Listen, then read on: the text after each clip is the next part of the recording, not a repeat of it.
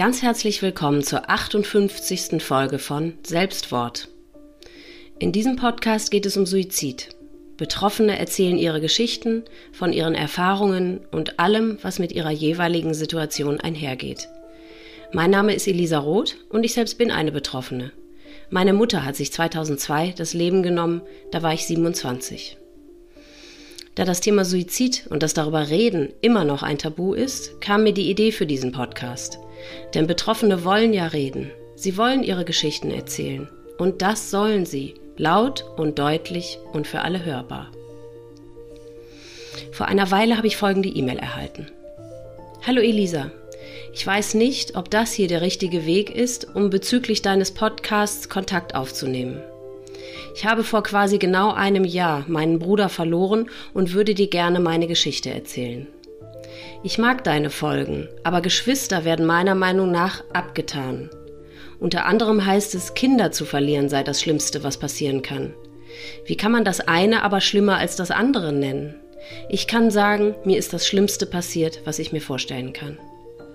Meld dich gerne bei mir, wenn du Interesse an einem Gespräch hast. Viele Grüße, Nicola. Bevor ihr nun aber unser Gespräch hört, möchte ich alle Zuhörer ganz eindringlich bitten, vorab die Folge 0 anzuhören. Denn darin gehe ich auf alle Gefahren, die dieser Podcast mit sich bringt, ein. Und nun hört ihr Nikolas Geschichte. Hallo, liebe Nicola, ich freue mich, dass du da bist. Wir haben es nämlich vor einer Woche schon mal versucht mit unserem Gespräch und da hatten wir so ein bisschen technische Schwierigkeiten. Deswegen umso schöner, dass es jetzt klappt. Äh, ich freue mich, dass du da bist. Ich freue mich auch. Vielen Dank. Hallo. So, wir haben noch nicht dein Alter erwähnt. Du bist 50. Ja. Und wir haben in der Einleitung gehört, dass es um deinen Bruder geht. Äh, genau. um den Robin. Und wie in jedem Gespräch ähm, bitte ich dich jetzt einfach uns Robin vorzustellen, ähm, damit wir ihn so ein bisschen kennenlernen und eure Geschichte. Ja, also äh, Robin ist zwei Jahre älter als ich und äh, ja, er war einfach mein, mein großer Bruder. Wir, wir waren nicht nur Geschwister, wir waren dann natürlich auch, ja, Freunde waren wir auch. Wir haben ja. viel zusammen gemacht. Natürlich Was ja auch gar nicht selbstverständlich ist, ne? Weil ich habe auch einen Bruder, der ist anderthalb Jahre jünger und wir haben so gar nichts äh, großartig miteinander zu tun. Also das ist ja ein totales Geschenk, ne? Und freut ja, mich, dass es so war. Das stimmt mhm. auf jeden Fall. Wir sind zusammen in Urlaub gefahren, jetzt immer, also nicht immer nur ausschließlich, aber mhm. wir haben Fernreisen miteinander gemacht. Wir waren halt äh, hier so, so im Umkreis unterwegs. Wir haben halt am Wochenende viel zusammen gemacht.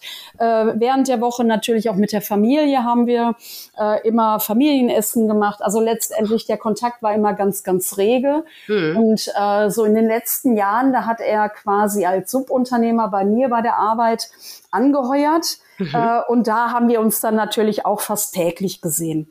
Äh, ich arbeite im Handwerk und ja. er hat, hat sich dann quasi da so anheuern lassen, weil Fachkräftemangel, mhm. das ist ja immer das Problem. Und dann hat er einfach die Gunst der Stunde genutzt, ein, ein reguläres Einkommen, so ein bisschen geordnetes Einkommen mhm. halt irgendwie auch darzustellen. Und also der Kontakt war halt immer da, war immer freundschaftlich. Er war ähm, immer für mich da, wenn ich Problemchen habe oder mhm. hatte.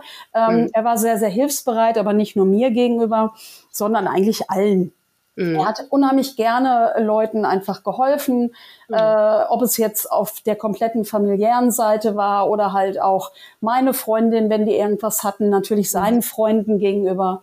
Äh, aber auch jetzt sozial eingestellt war er auch hier nach dem, nach dem Hochwasser im Ahrtal. Da hat er äh, wochenlang da unten gearbeitet ja. und hat einfach gesagt, ich kann das und ich möchte denen gerne helfen. Und er war so ein, so ein Handwerks- äh, Freak und hm. hat das dann da auch einfach gemacht. Also ganz, ganz lieber Mensch. Hm. Ähm, und und äh, er hat auch zwei Söhne von zwei verschiedenen Frauen und hm. äh, er war also auch so unheimlich auf, auf Kinder. Mhm. Ähm, hatte sich eigentlich auch noch mehr Kinder gewünscht, hatte mhm. sich aber eigentlich auch eine feste Familie für sich gewünscht. Mhm. Aber mit beiden Frauen hat's ähm, nicht so zu einer Partnerschaft gereicht. Mit mhm. der, mit der von seinem älteren Sohn war er aber unheimlich gut befreundet. Ach, schön. Ähm, und ähm, na, von dem kleineren, da war die Trennung noch nicht ganz so lange. Das war immer so ein bisschen so hin und her. Mhm. So, so, so, ja, dann mal wieder zusammen, dann mal wieder auseinander. Und also so, die haben keine feste Bahn so für sich gefunden, mhm. aber trotzdem hat er den kleineren Jungen eigentlich jeden Tag gesehen und dann halt auch mhm. seine, seine Ex-Freundin ähm, mhm. immer, immer jeden Tag gesehen. Und auch der hat er trotz Trennung, hat aber auch drunter gelitten, hat er ihr aber auch immer geholfen. Egal was er hatte, ob sie mhm. was in der Wohnung zu machen hatte oder was auch immer. Schön. Also er war schon echt ein, mhm. ein töfter Typ. Ja. Wie alt sind die Kinder heute? Äh, der der ist vier und der größere, der ist Anfang zehn. Okay, also wirklich auch noch klein beide. Ja, ne? ja, mhm. ja. Okay. Wie war denn euer äh, Aufwachsen so? Seid ihr in einer intakten Familie groß geworden mit ja. beiden Eltern oder? Mh? Ja. Und also, ihr habt sonst keine Geschwister? Nee, wir beide, wir, mhm. es gab halt so dieses klassische Familienbild von früher. Mutter, Vater, Kind und also zwei Kinder, mhm. großer Bruder und Mädchen kleiner. Mhm. Ähm, also wir sind äh, natürlich, also nee, natürlich ist es natürlich nicht, ähm, aber wir sind zusammen mit unseren Eltern aufgewachsen, äh, haben auch äh, sehr lange also ich glaube, ich bin auch erst ausgezogen mit Anfang 20. Mhm. Also wir haben auch lange zusammen dann halt in einer Wohnung natürlich gewohnt. Mhm. Und ähm, es war wirklich eine schöne Kindheit. Gerade weil wir nur zwei Jahre auseinander sind, ja. äh, haben wir natürlich dann auch, zum Teil waren wir auf der gleichen Schule. Er war natürlich dann mein großer Bruder und mhm. er hat natürlich dann immer einen Blick auf meine Freundinnen geworfen. Ja, ja, wie das dann halt so war, ne? Ja, ja. Okay, und er war völlig, ähm, also ein, ein, normales, glückliches, ausgelassenes Kind. Also da gab es keine Anzeichen irgendwelcher psychischen Schwierigkeiten oder so. Nein, also mhm. überhaupt nicht. Ich mhm. versuche natürlich, mir das irgendwie ja. zu erklären, was passiert ist. Aber ich finde einfach keine, äh, keine Ansatzpunkte dafür. Mhm. Natürlich war er immer so ein bisschen ähm, ja, er war so ein bisschen der verrückte Professor, kann ich mal so ein bisschen sagen. Mhm. Äh, er hatte überall Ideen und ähm, war so mutig, diese Ideen auch immer anzugehen. Also jetzt so, so arbeitstechnisch, ne? Mhm. Da hat er dieses probiert und jenes und hatte dann irgendwie überall seine Eisen im Feuer und hat dann aber auch wirklich immer daran geglaubt, dass das äh, irgendwann der große Durchbruch dann wird. Und mhm. äh, also deswegen, ich sage, er war halt unheimlich mutig, weil er da nie ja so quasi den Glauben daran verloren hat. Mhm. Und äh, ja, Corona hat ihm zugesetzt, aber jetzt auch nicht unnatürlich. Er war am Quengeln, ja, was kann man denn noch machen? Mhm. Man kann ja gar nichts machen. Und mhm. aber trotzdem hat er sich auch mit seinen Freunden getroffen. Ähm, also ich würde behaupten, es hat keiner irgendwie jetzt wirklich ähm, seelische Probleme mm. festgestellt. Okay. Ja. Er, er, war halt mit seiner, mit seiner Ex-Freundin, jetzt von dem kleineren. Ja. Ähm, das hat ihn belastet. Ja, mhm. aber natürlich, wenn man da manchmal nach, nach Antworten sucht, die man vielleicht nicht so findet, in Sachen Gefühle findet man nicht immer die Antwort, die man sucht oder man bekommt sie halt nicht. Mhm. Ähm, aber trotzdem, ähm, es war jetzt für keinen von uns irgendwie wirklich so, dass wir gedacht haben, oh, da ist irgendwie ja. was im Argen. Mhm. Ja. Und ähm, er hat alleine gelebt in den letzten Jahren oder wie waren seine ja. Wohnverhältnisse? Ja. Mhm. Also seine, seine Freundin oder seine Ex-Freundin dann vielmehr mhm. äh, ist dann irgendwann ausgezogen. Aber wie mhm. gesagt, der Kontakt ist ja immer stehen geblieben. Ja. Äh, sie hat ihn sogar fast jeden Tag bekocht. Also da, da, ja. Und dann haben sie halt dann irgendwie abends den Jungen zusammen ins Bett gebracht oder noch, dann waren sie noch, ne, dann hat der, hat Robin den Kurzen dann noch gebadet und sowas. Also das war eigentlich wie eine Beziehung. Also das war schon so ein Konstrukt Familie, aber er hätte mhm. sich natürlich auch eine liebende Frau dann mhm. halt an seiner Seite gewünscht. Mhm. Ja. Und äh, was hat er sonst so gern gemacht? Hatte er irgendwelche Hobbys? Oder ich meine, er war ja sehr, sehr umtriebig äh, offensichtlich, aber hat er irgendwas sonst noch gern gemacht? Ähm, also er ist unheimlich gerne rausgegangen mit seinen Freunden, egal eigentlich wohin. Mhm. Äh, also egal, wo was irgendwie eine Veranstaltung war, da war er immer irgendwie und ist dann dahin und, und mit seinen, also je mehr Freunde, desto besser. Das war halt eine so eine mhm. Truppe. Mhm. Ähm, und sonst, er hat halt extrem viel gearbeitet. Aha. Also mhm. da, wie gesagt, er hat sich vor Jahren irgendwann mal eine alte Firma hier gekauft. Das ist ein alter Schlachthof. Mhm. Ähm, das, das ist abgebrannt, das ganze Gelände. Und dann mhm. hat die Stadt äh, das so, so ja, untergliedert und dann verkauft. Mhm. Da waren dann Hallen und mhm. er hat sich eine unheimlich große Halle gekauft. Die war zum Teil eingestürzt durch das Feuer. Mhm. Aber zum Teil war die noch intakt und dann hat er auch unheimlich viel da. Er hat das ja nicht nur saniert, sondern wieder aufgebaut zum Teil. Und äh, das war dann so sein Firmenlager und mhm. er hat immer so rumgekröst und rumgebaut. Mhm. ja, also er war schon wirklich schwer beschäftigt, aber letztendlich Zeit mit seinen Freunden oder halt auch mit, mit unserer Familie mhm. ähm, hat er eigentlich so am liebsten irgendwie verbracht. Hobbys selber hatte er eigentlich so. Hatte er auch die keine Zeit mehr zu gehabt. Nee. er war aber auch unheimlich belesen. Also ja. mhm. äh, alles, was so in Sachen Physik oder, oder Chemie. Und also er war teilweise in Sachen sehr belesen, wo ich mir denke, okay, mhm. wieso weißt du das jetzt? Ja. ja. ja. Also Aber, er war interessiert in ganz vielen Themen. Mhm. Tja. Ja. Und du hast nie den Eindruck gehabt, dass er irgendwie ein bisschen betrübt ist oder irgendwie, er war immer, also da hat sich nie irgendwas geändert so an seinem Zustand, sagen wir mal, an seiner nee. Verfassung. Nee, finde ich eigentlich nicht. Nee. Mhm.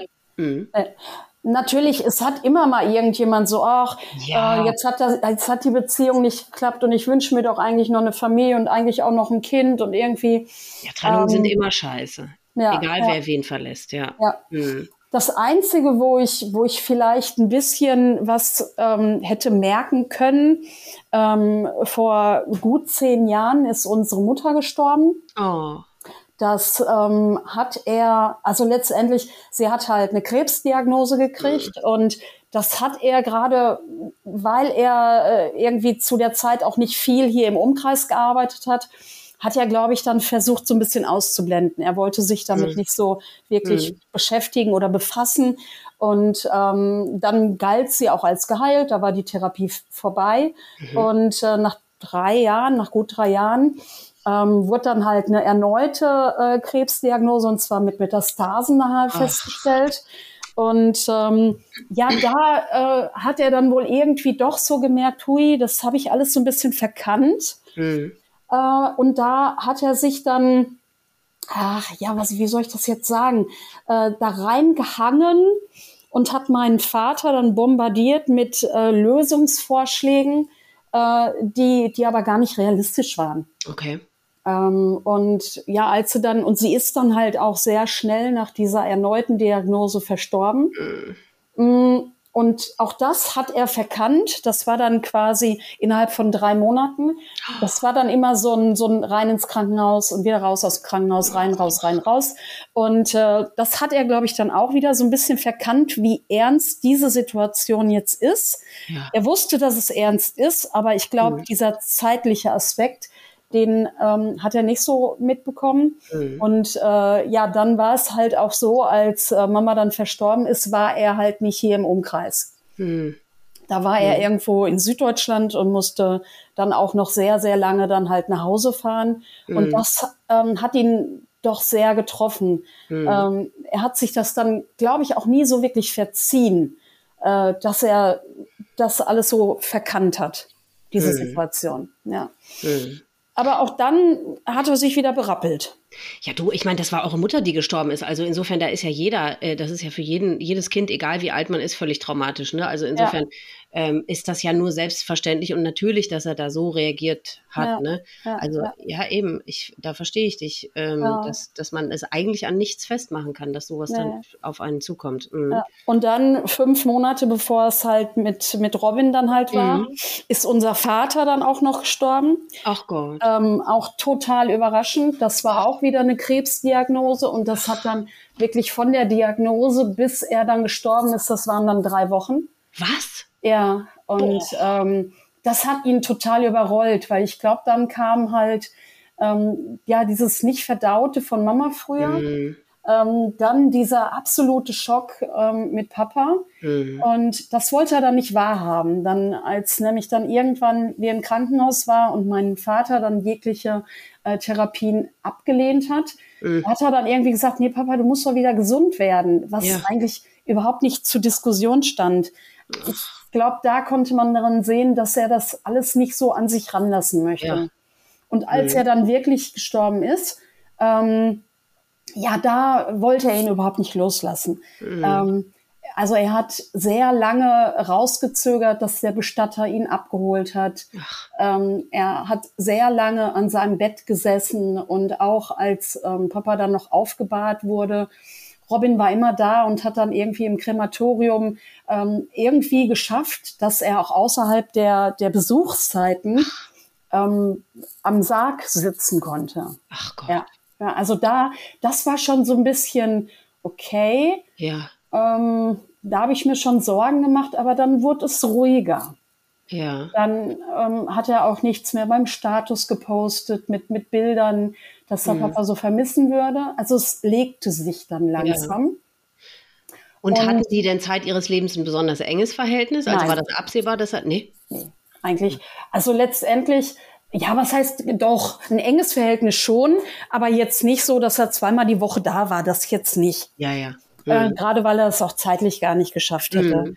Ähm, also natürlich, sie haben telefoniert, sie haben aber auch viel, nachdem unsere Mutter dann halt nicht mehr war, dann hat er auch Papa dann häufiger mal irgendwie abgeholt zum Mhm. Spazierengehen oder Okay. irgendwo, keine Ahnung Ja. was, komm, wir gehen in den Garten und wir grillen und keine Ahnung was. Mhm. Ja, und ähm, also letztendlich, natürlich war es ein liebevoller Kontakt, aber jetzt nicht so, dass sie ständig aufeinander gehockt haben. Das jetzt Ja. nicht. Ne? Oder beziehungsweise, dass man eben äh, äh, wa- was dann zur Folge gehabt hätte, dass er wirklich so schwer da loslassen kann, ne? Ja. Ja. Hat er Ja, denn sonst irgendwie unter Verlustängsten in seinem Leben gelitten? Nicht, dass ich wüsste. Hm. Naja, gut, ich meine, er hat natürlich jetzt ähm, eine sehr langjährige Beziehung hat er verloren, aber auch mit der Ex-Freundin war er unheimlich gut noch befreundet. Naja. Hm. Und die hat er sogar noch äh, irgendwie den Sommer bevor, äh, die ist ausgewandert an die Ostsee. Und da hat er noch Ferien gemacht bei ihr zu Hause, zwei Wochen lang. Hm. Die hat er natürlich verloren. Das hat ihn doch schon auch äh, sehr getroffen, aber hat er meines Wissens nach auch gut wirklich überstanden. Hm. Jetzt natürlich dann ähm, mit den beiden Müttern äh, von, von seinen Söhnen. Er hat es natürlich versucht. Ach, weiß ich nicht, ob man dadurch Verlustängste kriegen kann. Ja, die, ich glaube, die entwickeln sich eher in der Kindheit so, ne? Ja, aber Also- da war ja nichts. Also letztendlich äh, Mama jetzt vor zwölf Jahren halt gestorben. Ja, aber bis dahin hat er keine Hm. Verlust. Also jetzt nichts. Äh, natürlich Oma und Opas sind gestorben, aber das Ja. ist jetzt nichts Unnatürliches. Nee, ne? genau. Hm. Aber sonst war da nie was. Überhaupt Und war euer Verhältnis denn so eng, dass wenn ihn wirklich etwas sehr beschäftigt hätte, hätte er äh, das normalerweise mit dir besprochen? Doch, das glaube ich schon. Hm. Ähm, weil ich habe halt jetzt auch ähm, vor einiger Zeit eine Trennung eine, nach einer sehr langen Beziehung, also über 20 Jahre. Ähm, ja, habe ich mich halt getrennt Hm. und ähm, habe dann natürlich auch mit Robin viel darüber gesprochen. Ja. Und ähm, in dem Zuge hat er gesagt, dass er natürlich die letzte Beziehung ähm, von der von der Mutter von dem Kleinen, ähm, dass er auch darunter leidet und ähm, dass dass er da auch halt äh, ja dran zu knacken hat. Und ich glaube, in diesem Zuge hätte er glaube ich schon was gesagt, weil wir schon halt irgendwie auf so einer gewissen tiefen Ebene halt schon da Ja. wirklich gesprochen haben. Ne? Mhm. Und da hat er nichts gesagt, nein. Mhm. Nur halt, dass, dass er da wirklich dran zu knacken hat. Aber es ist, Was ja wirklich normal ist, ne? anderes, ne? Ja. wirklich. Ja, Ja, und wie waren dann so die letzten, ich meine, gut, du hast nichts, ich wollte ich wollte gerade fragen, wie waren dann so die letzten Tage oder Wochen, aber wenn du ja nichts gemerkt hast, dann kannst du darüber ja auch nichts Besonderes wahrscheinlich sagen, ne?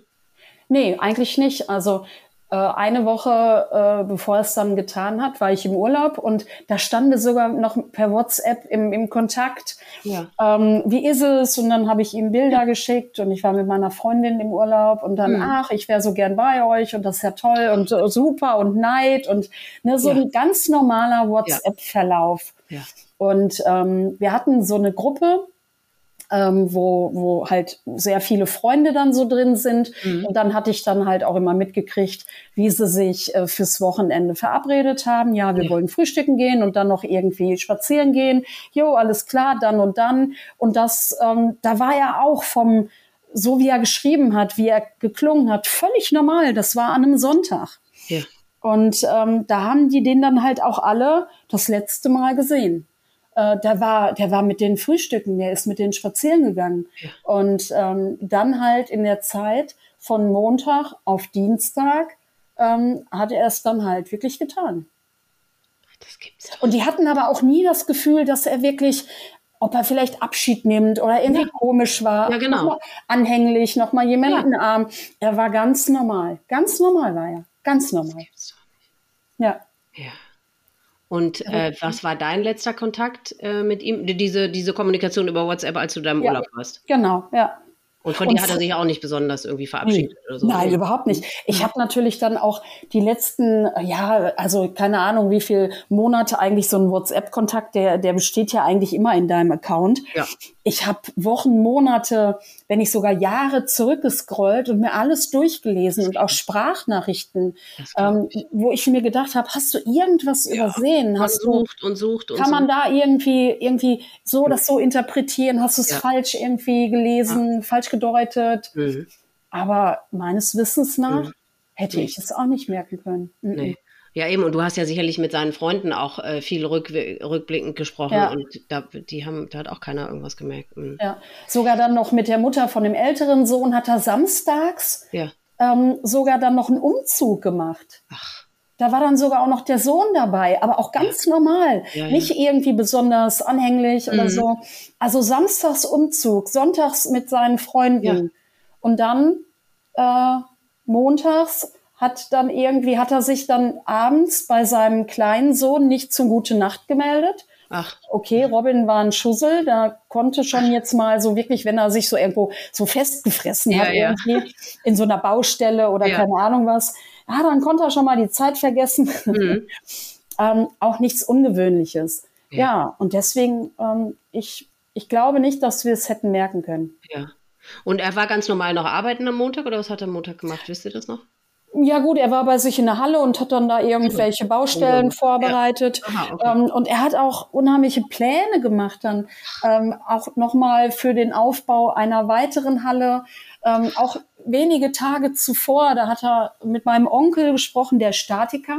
Mhm. Und mit dem hat er dann die Statik durchgesprochen, wie er das Hallendach da drauf bauen muss. Also er hatte Pläne und ja. dann, dann auch das, dann mache ich dann so und so. Und er hatte ja auch laufende Projekte, laufende Montagen, ja. äh, mhm. wo er Material bestellt hatte.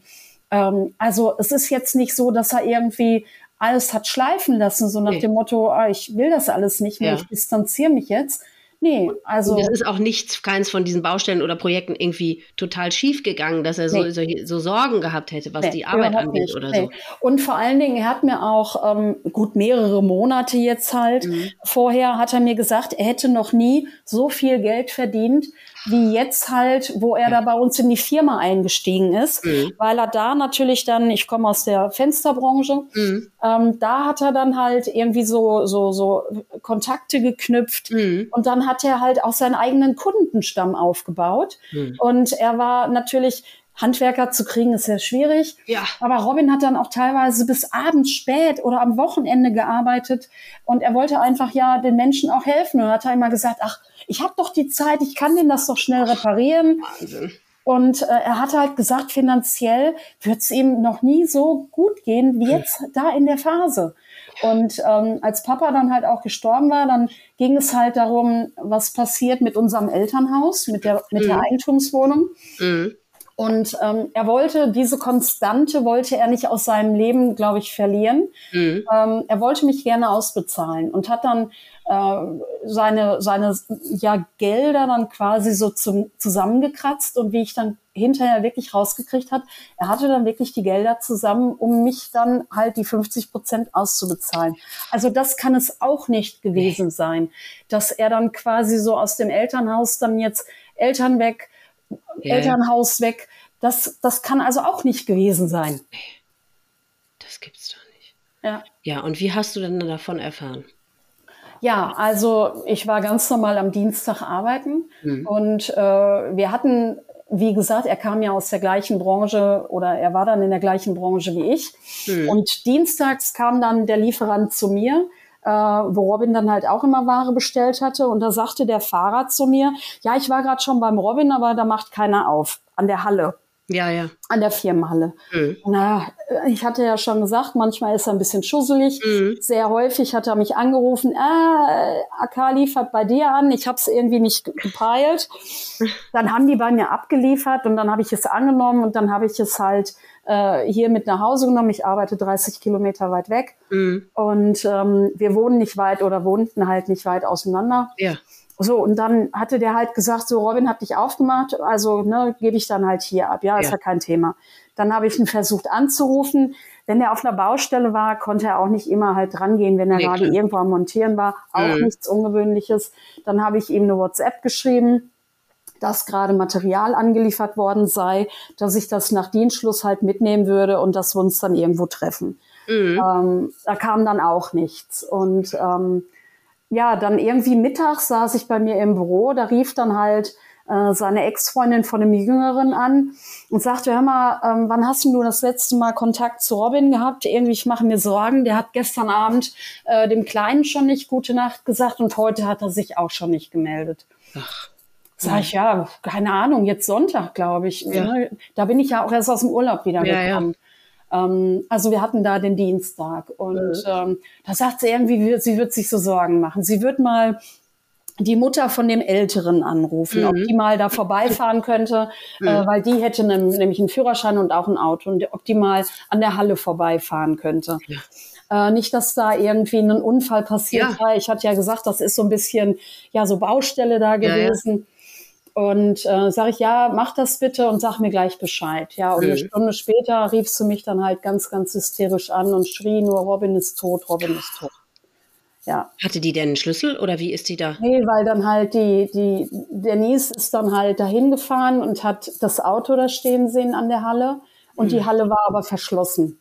Ja. Und dann hat die Feuerwehr und Polizei angerufen und äh, die haben dann die Halle aufgebrochen und haben ihn dann gefunden und haben dann auch sofort die Halle natürlich gesperrt.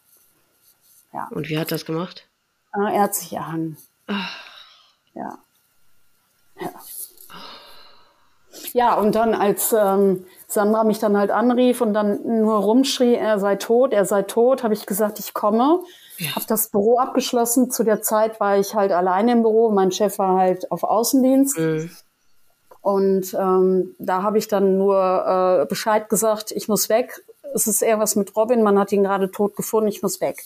Aber du dann, wusstest gar nicht wie oder was? Nee, nee. Du hast gedacht, das war, Ja, ich bin ja. davon ausgegangen, weil er da ja immer an diesem Dach war, weil er ja auch äh, ein paar Tage vorher sich die Statik hat ähm, ja, ja. lassen. Ich war eigentlich davon ausgegangen, dass er vom Dach gestürzt sei. Ach Gott. Und mhm. ähm, dann, äh, dann fängt natürlich das, das Gehirn an zu rattern. Ach du meine Güte, jetzt lag der über Nacht da in diesem Schuttberg. Ach du meine ja. Güte. Und dann bin ich da auf den alten Schlachthof gekommen und dann kam mir aber schon die Polizei entgegen, wollte natürlich wissen, wer ich bin und mhm. ja, die Schwester. Und dann hat die äh, Polizistin gesagt, ja, er hat sich erhangen. Und äh, ich habe das zur Kenntnis genommen, aber es, es ist irgendwie nicht angekommen. Ich habe das nee, einfach das zur Kenntnis genommen. Ja. Ich habe okay gesagt und äh, dann bin ich halt weiter Richtung Halle gegangen und da saß dann die Denise, ist, ne, wie gesagt, die Mutter von dem Älteren. Ja. Mm, und die konnte es auch überhaupt nicht fassen. Die saß mit ihrem Freund da und, und dann hat natürlich dann die Polizei, also da waren zwei Beamte, ja, die Kriminalpolizei wäre halt noch in der Halle drin und würden halt noch Fotos machen und das alles jetzt sichern. Das sei jetzt halt ein Tatort mhm. und das wird gesperrt. Und ähm, dann haben wir halt ein bisschen gesprochen und, und eigentlich gewartet, bis die halt rauskamen. Ja. Und ähm, ja, dann ist auch nicht mehr viel passiert. Also letztendlich, ähm, wir durften ihn nicht mehr sehen, beziehungsweise ich hätte ihn auch nicht mehr da sehen wollen, da in nee. der Umgebung. Mhm. Äh, Mies wollte ihn unbedingt sehen, das wurde ihr aber von der Polizei nicht gestattet. Mhm. Dann haben wir auf die Bestatter gewartet und ähm, dann haben wir uns noch angeguckt, wie er ähm, ja in einem, in einem Sack aus dieser Halle getragen wurde. Und dann wurde er abtransportiert und dann ähm, bin ich, also dieses Ganze habe ich gesehen, natürlich, klar, ja. aber irgendwie äh, nicht so, ich möchte das immer mal so sagen, als ob ich so über mir war, als ja. ob ich von, von der Ferne gucke. Ja. Ja. Und ihr durftet dann auch nicht da rein in die Halle. Das war ja dann. Nein, um Gottes nee, Willen. Nee. Das hätte ich auch auf gar keinen Fall gewollt. Nee. Ähm, mhm. es ist schon schlimm genug, was ich mir da ausmale. Ja. Ähm, aber ich hätte es niemals gewollt, da reinzugehen. Mhm. Und ähm, ich bin dann auch seit diesem Tag oder diesem, es war dann halt schon ein früher Abend, äh, bin ich auch nie wieder da an diesem Firmengelände gewesen, mhm. ja, weil ich das auch gar nicht mehr möchte. Ja. Aber was ist in dem Moment in dir vorgegangen? Du musst doch gedacht haben, nee, das, das ist ein Versehen oder den hat einer umgebracht oder keine Ahnung was. Du wirst doch, wenn du nie irgendeinen, auch nur ein, ein Fünkchen äh, äh, äh Gedanken in diese Richtung hattest bei ihm. Was hast du denn gedacht? Das, das, das glaubt man doch gar nicht. Also erstmal die Polizei hat natürlich auch gesagt, hat er Feinde. Ja. Nein, Feinde hat er nicht. Ähm, da dieser Schlachthof, da sind jetzt nicht ganz so nette Menschen. Mhm. es sind so schon sehr zwielichtige ja. Gestalten da teilweise. Ja. Dann haben natürlich gesagt, gibt es hier eventuell, dass man ihm vielleicht die Halle neidet? Gibt es mhm. vielleicht auf dieser Schiene ähm, etwas, wo man denken könnte, man wollte ihn aus dem Weg räumen? Ja. Nee, ähm, das überhaupt nicht. Aber die Polizei hat uns aber auch gesagt, es war, die Hallentür war von innen abgeschlossen. Mhm. Es gab, haben sie auch extra geguckt, es gab keinen weiteren Zugang. Ja, okay. Die haben also wirklich alles geguckt. Es waren alle Fenster verschlossen und die waren sogar mit einem Gitter gesichert. Und da war also nichts beschädigt. Mhm. Somit können wir das eigentlich ausschließen. Mhm. Und er hat nichts hinterlassen? Nein, nein. Er war aber auch nicht, man hat keinen Alkohol gefunden, keine Drogen, kein. Nein, ich habe natürlich äh, gefragt äh, an dem Tag bei der Polizei, als wir halt da gewartet haben, ähm, macht man einen, einen Drogentest, wobei Robin niemals Drogen genommen hat. Da war der gar nicht der Typ für. Mhm. Ähm, natürlich hat er sich ein Bier getrunken oder zwei zum Feierabend, natürlich klar. Aber mhm. jetzt auch nicht, er war jetzt aber auch nicht derjenige, der über die Stränge geschlagen nee. hat. Das jetzt auch nicht. Aber trotzdem habe ich gefragt, macht man einen Drogen- und Alkoholtest? Ja.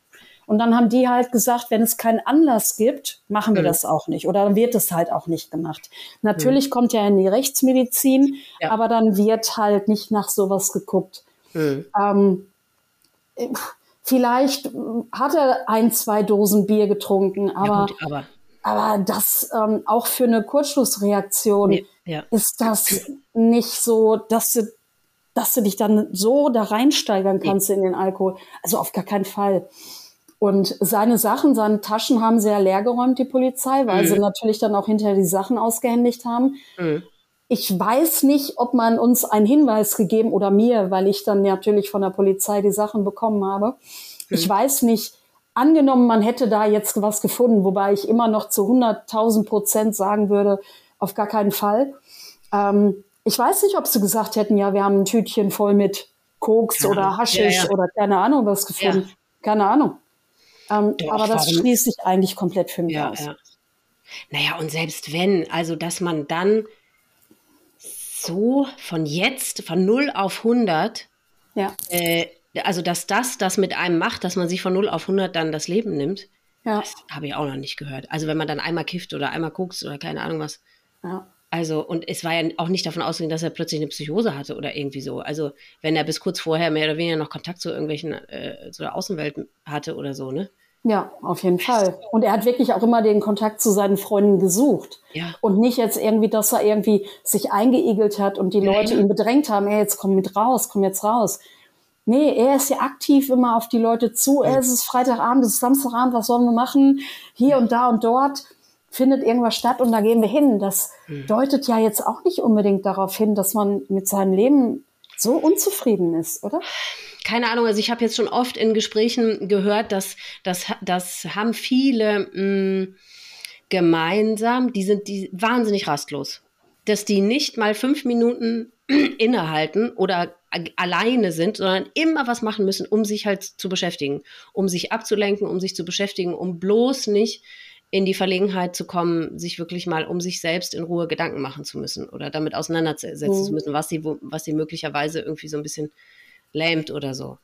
Und er scheint ja auch dazu gehört zu haben, also vielleicht ja. nicht im negativen Sinne, aber er war ja sehr viel beschäftigt. Ne? Ja.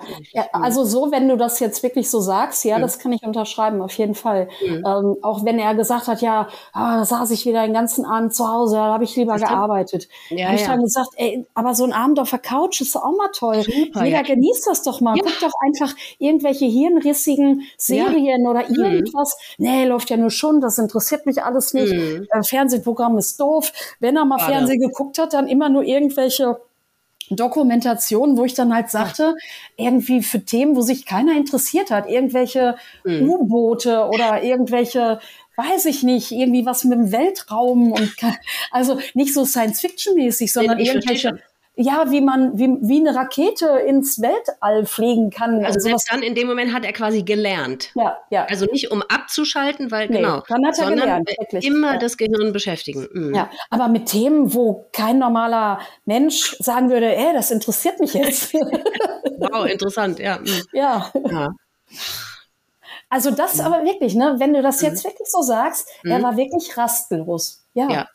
Ja. Und mhm. vielleicht hat ihm deswegen auch Corona so zugesetzt, weil ja. ja. okay, wir konnten halt nicht raus und aber dann waren wir halt ein bisschen mehr auf der Couch. Ja, mhm.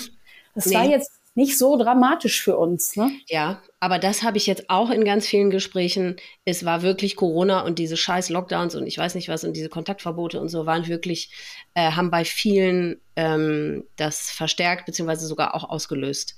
Dieses, hm. ja eben, weil man konnte einfach nichts machen. Ne? Und irgendwann bist du ja auch mit deinem Latein am Ende, was du denn alleine da machen sollst oder kannst oder so. Ja, und für so jemanden, der so ähm, rastlos und so umtriebig ist, ist das natürlich eine Katastrophe, ne? so eine Zeit dann. Mhm. Ja, aber es ist aber ja jetzt Corona war ja, das war ja vor einem Jahr. Na, wobei, war das noch, waren da noch Corona? Ja, vielleicht noch so die, die, die, die letzten Züge. Ja, ja. Also da war eigentlich nicht mehr wirklich was. Mhm. Ähm, ja, zu der Zeit, also jetzt im, im Oktober, Ende Oktober vorletzten Jahr ist Papa gestorben. Da mhm. war noch Corona, da ja. waren noch diese, diese ähm, Restriktionen mit Besuch im Krankenhaus und Ui, sowas. Ja. Ähm, mhm. Aber letztendlich hinterher wurde auch das freigegeben. Aber ja, da war noch Corona. Doch, mhm. das jetzt schon. Mhm. Aber es war ja jetzt nicht so, dass man nicht irgendeinen treffen durfte. Ne? Nee, du genau. durftest dann vielleicht mal nur einen Haushalt. Ja, ja. aber da konnte man trotzdem Mhm. Heute den, morgen den, übermorgen ja. die Familie. Also mhm. letztendlich, es war jetzt vielleicht nicht ganz so viel Action, aber trotzdem ist, mhm. konnte man ja Leute treffen.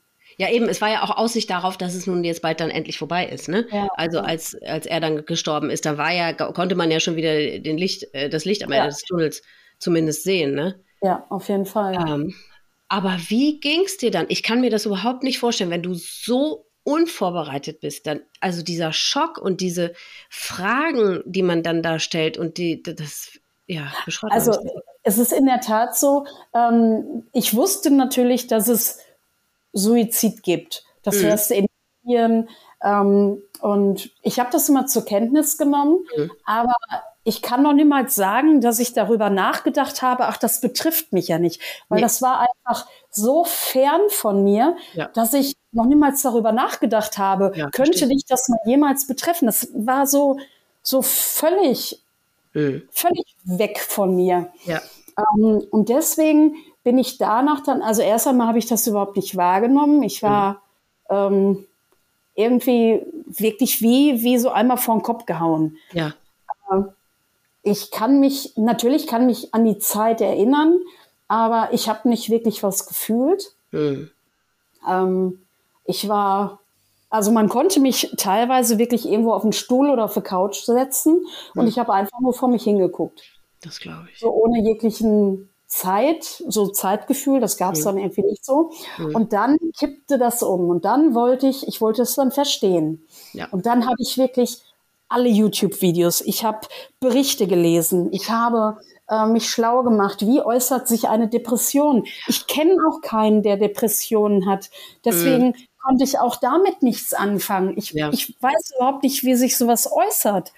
Das Und, äußert sich ja auch bei jedem Erkrankten völlig anders, ja. ne? Da ist ja auch nicht jeder gleich, ja. Ja, aber weil ich halt so überhaupt gar nichts darüber wusste, habe ich mhm. gedacht, okay, vielleicht gab es eindeutige Zeichen und du hast sie nur nicht gesehen, weil mhm. du das nicht kennst, weil ja, ja, genau. du halt noch nie Kontakt dazu hattest. Mhm. Äh, zum Glück hatte ich noch nie Kontakt dazu und, ja. und musste mich noch nie mit so etwas dann halt auseinandersetzen. Also ich habe wirklich Stunde um Stunde und ich habe alle möglichen Berichte mir angeguckt und Erzählungen. Es gibt ja bei YouTube gibt es ja Geschichten von Leuten, die das, die es auch versucht haben, aber überlebt haben. Mhm. Dann von Hinterbliebenen, dann aber auch auf der medizinischen Schiene habe ich mir alles angeguckt mhm. und dann also schon irgendwie ja, ich will jetzt mal so sagen, hysterisch, aber halt so, ich habe das verschlungen und ich hatte das Gefühl, ja noch mehr, noch mehr, noch mehr. Und ja. irgendwo muss die Antwort, irgendwo muss die Erklärung sein, nur ja. du findest sie noch nicht. Nee. Und dann nee. irgendwann kannte ich alles ja. und ich habe sie trotzdem nicht gefunden. Nee. Dann habe ich angefangen, mir Bücher zu bestellen. Mhm. Ähm, auch alles, Amazon hoch und runter und hoch und runter, mhm. alles bestellt. Auch nichts gefunden. Ich finde keine Antwort. Nee. Und das ist das, was diesen, was so ein, was das ähm, Leben als Suizidhinterbliebene so anders macht oder so schwierig macht, weil das wird genauso bleiben äh, für den Rest deines Lebens. Ja. Man wird keine Antwort, wo man denkt, ah, jetzt habe ich es verstanden, ja, jetzt macht das Sinn, mhm. wirst du niemals finden. Niemals. Ja. Und vor allem, also bei dir ist es ja noch mal besonderer, weil du wirklich, ich meine, du hast ja jetzt dir das Hirn darüber zermartert und jede Sekunde seines Lebens quasi nochmal dir vor Augen gerufen und es gab ja nie, gar, gar kein Anzeichen, nichts. Nee. Also das finde ich wirklich auch krass. Also, und da frage ich mich immer, was muss, also äh, äh, ich bin ja auch kein Psychologe, ich weiß gar nicht, ob in so einem Fall man immer davon sprechen kann, ja, er muss ja eine Depression gehabt haben, sonst hätte er das nicht gemacht. Weiß ich nicht. Aber du sagst ja auch, es war ja jetzt auch in dem Sinne kein, keine Affekthandlung, weil es war so, also augenscheinlich in seinem Leben alles in Ordnung. Ja. Und ähm, ja, ich, ich weiß gar nicht, wie man das einordnen soll. So ein so aus dem Nichts, wirklich. Ja. Ich kann das eigentlich wirklich dann nur so auf den Tod dann wirklich von Papa dann halt schieben, dass er daran dann vielleicht irgendwie dadurch dann noch irgendwas entwickelt hat, so ja. eine Depression. Mhm. Und ähm, zwei Wochen äh, bevor er sich dann das Leben genommen hat, mhm. ähm, hatte mein Vater oder hätte er Geburtstag mhm. gehabt. Mhm. Und er hatte dann, also Robin hatte dann auch wieder was bei Status halt drin. Mhm. Oh, habe ich gedacht ich bin kein großer Freund ähm, dann halt davon gewesen, Papa mit Fotos immer so in die mm. Öffentlichkeit zu zerren, mm. weil das war nicht der Charakter unseres Vaters. Okay. Der war mm. immer sehr zurückhaltend und mhm. da habe ich gedacht, okay, geht das jetzt wieder los, so wie direkt Aha. nach dem Tod. Aber das mhm. war nur an dem Geburtstag, da hat er ihm quasi gratuliert. Ja, ist ja auch legitim, ja. Ja, und mhm. äh, dann war auch wieder Stille. Und dann hatten wir auch wirklich, äh, ja, und direkt nachdem Papa gestorben ist, hat er sogar noch zu mir gesagt, jetzt sind wir beide ganz alleine, jetzt müssen wir aber wirklich gut auf uns aufpassen. Ja. Tja. Und ich meine, du bist ja wahrscheinlich auch äh, seine ganzen Sachen durchgegangen oder, oder, sein Handy oder sein Computer, hattet ihr da irgendwie Zugriff nee, drauf? Man, man sucht, nee, nee? Ach nee, so. Nee, ähm, die, also ich bin nicht in die Wohnung mehr gegangen. Aha. Mhm. Ähm, weil äh, die, die Mutter von dem Älteren ja. wollte gerne das machen. Mhm. Dann ging es nämlich noch um die Erbschaftssachen. Äh, okay. Und ähm, für mich war klar, ich werde das Erbe ausschlagen. Okay.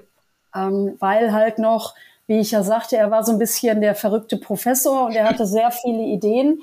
Und aber der große Durchbruch, der blieb noch aus. Mhm. Und da sah es dann halt nicht so unheimlich gut aus und halt dieser verbrannte Schlachthof, mhm. da waren halt, ähm, ja, wie heißt das hier, wenn es brennt, also so Schadstoffe in der Erde. Ja, ja, ja, okay. So, mhm. und ich wusste halt nicht, was die Stadt daraus macht, wenn der Bestandsschutz, also quasi, wenn der Eigentümer von diesem Gelände mhm. verstorben ist und ob man dann eventuell Auflagen bekommt, Boah. diese Schadstoffe daraus zu baggern. Okay, ja.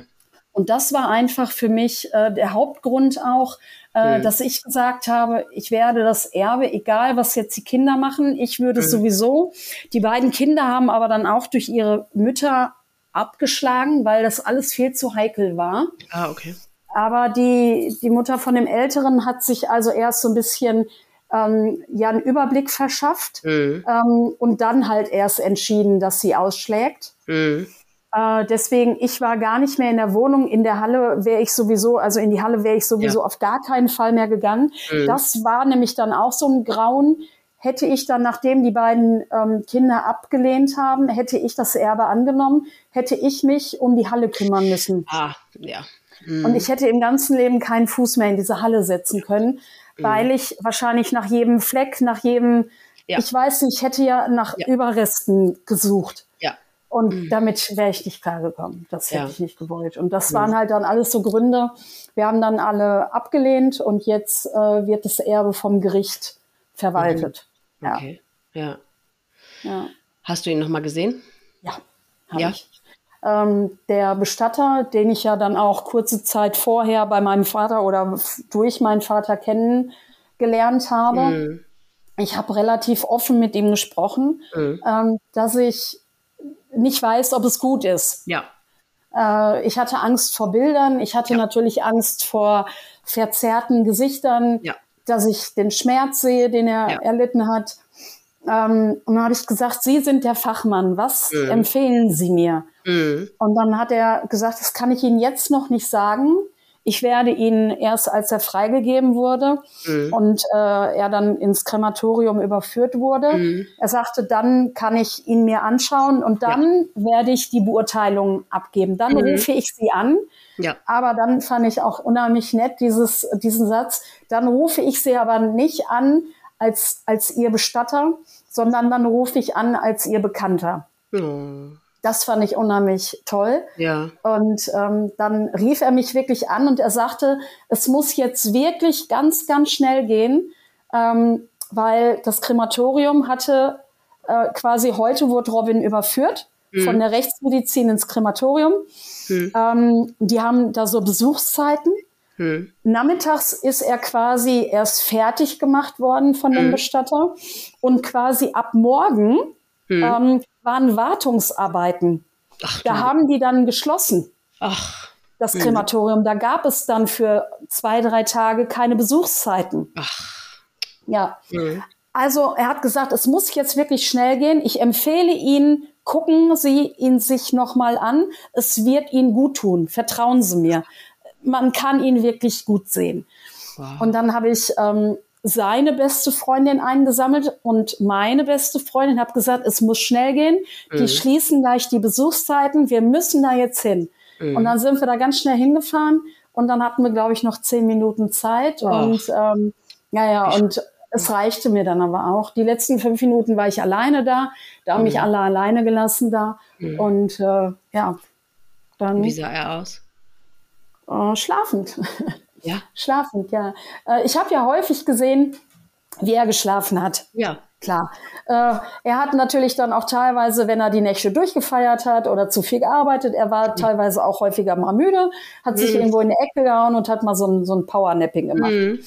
Und genau so sah er aus. Ich hatte sogar das Gefühl, das eine Auge ist irgendwie kurz davor, wieder aufzugehen. Also er sah völlig entspannt aus. Mhm. Natürlich um den Mund herum war er ein bisschen unnatürlich, Mhm. aber nicht ähm, so, dass ich da jetzt das Bild des Grauen hatte. Das auf gar keinen Fall. Weißt du, ich meine, das ist jetzt vielleicht auch eine schreckliche Frage, aber weißt du, ob er sich wirklich richtig erhängt hat oder hat er sich in eine Schlinge reingelegt? Nein, das weiß ich nicht. Das ähm, male ich mir in meiner Fantasie aus. Mhm. Ich, ich male mir aus, wer es gemacht hat. Äh, Mhm. Diese Halle ist so ein Hochregallager. Mhm. Ähm, also ich glaube, er hat ähm, sich so einen Strick gebaut, glaube Mhm. ich. Ja. Mhm. Und er hatte nämlich auch, äh, ja, aber ich weiß jetzt nicht, ob man das bei dem, wie du sagtest, da reinlegen. Also er hatte Male am Hals, weil der Bestatter gesagt hat, bringen Sie mir was mit dem Kragen, mit dem Ja, ja. Rollkragen Mhm. oder mit dem Hemd. Mhm. Und dann äh, habe ich ihm einen, einen Pulli, weil ich natürlich dann auch nicht mehr in seine Wohnung kam, habe ich ihm einen Pulli ähm, von Papa. Die Wohnung Oh. stand ja zu dem Zeitpunkt quasi noch unangetastet, weil Robin hat auch häufig da übernachtet, weil er vielleicht dann Rob, äh, Papa nah sein wollte oder sowas. Er hat da nicht seine Klamotten getragen, das jetzt nicht, aber Ja, ja. er ist dann quasi, ist vielleicht auch ganz schön, in den Klamotten von Papa dann halt Ja. aufgebahrt worden. Ja. Vielleicht ähm, Mhm. da, wo er ist, hat er sich das vielleicht angeguckt und hat gesagt, das ist eine schöne Geste. Ja, ja, total. Mhm. Ja. Also haben wir ihm so einen Pulli mit so einem Stehkragen dann Ja, ja, angezogen. okay. Mhm. Ja. Weil ich bin immer erstaunt, dass ähm, nach einem Erhängungstod jemand dann wirklich so friedlich und so gelöst und so schlafend äh, aussehen kann. Weil das hat meine Mutter eben nicht. Und äh, die hat sich halt richtig erhängt. Und ich weiß eben von, ne, viele ähm, Suizidenten, die legen sich halt äh, weil früher hab, hat man immer nur gehört, ja, der hat sich so an der Türklinke oder am Fenstergriff oder so. Und da habe ich mich immer gefragt, aber wie geht das denn? Da hängt man doch gar nicht. Da, nee, und die legen sich da so ran und dann wird halt die Blutzufuhr zum Gehirn Mhm. halt so abgeklemmt. Ne? Und daran sterben die dann, äh, weil das Gehirn halt nicht mehr mit Sauerstoff versorgt wird. Und dann kann ich mir das erklären, dass die dann so ähm, quasi im Gesicht relativ unversehrt aussehen, ne? Und so gelöst und so. Aber ähm, ja, aber ist ja gut. Bist du wahrscheinlich froh, dass du es gemacht hast, oder? Ihn nochmal Ja. zu sehen. Das auf jeden Fall. Aber trotzdem, viele sagen ja, ähm, man kann es dann eher glauben. Ja. Weil man ihn dann nochmal sieht und Ja. man, man kann nicht sagen, ach, immer, mir erzählt doch jemand eine Geschichte, der Ja. lebt doch irgendwo, äh, Ja, weiß genau. ich nicht. Äh, nee, äh, das war trotzdem, es ist nicht reeller geworden dadurch. Ach so, nee? Ah ja. Mhm. Nee. Also es hört sich total komisch an, aber ich muss mir unheimlich häufig in Erinnerung rufen, was überhaupt passiert ist. Mhm. Ich habe trotzdem nicht das Gefühl, ich weiß das natürlich klar, ich, ich verdränge das ja nicht. Mhm. Aber trotzdem habe ich das Gefühl, so richtig angekommen ist es nicht. Nee, weil es keine Erklärung dafür gibt. Wenn du Ja. vorher nichts gemerkt hast und es gibt auch keinen, weißt du, wenn er einen Autounfall gehabt hätte oder Krebs oder so, ja, okay, das wäre eine Ja. Erklärung für alles, ne? Ja. Aber die hast du nicht. Deswegen will dein Gehirn das einfach nicht begreifen. Verstehe ich total gut. Aber wie kommt es da oben an, ja? Wann geht's irgendwann mal da rein? Mhm. Oder ist es dann die Gewohnheit Ja. im Laufe der Jahre, Ja. dass man dann einfach den Gedanken Ja. erlernt? Es Genau. war so, finde Ja. ich damit ab. Ja, genau. Ja. Weil du wirst nie Antworten oder Erklärungen Nee. finden. Pff, aber wie, wie gehst du damit um, dass er nichts hinterlassen hat?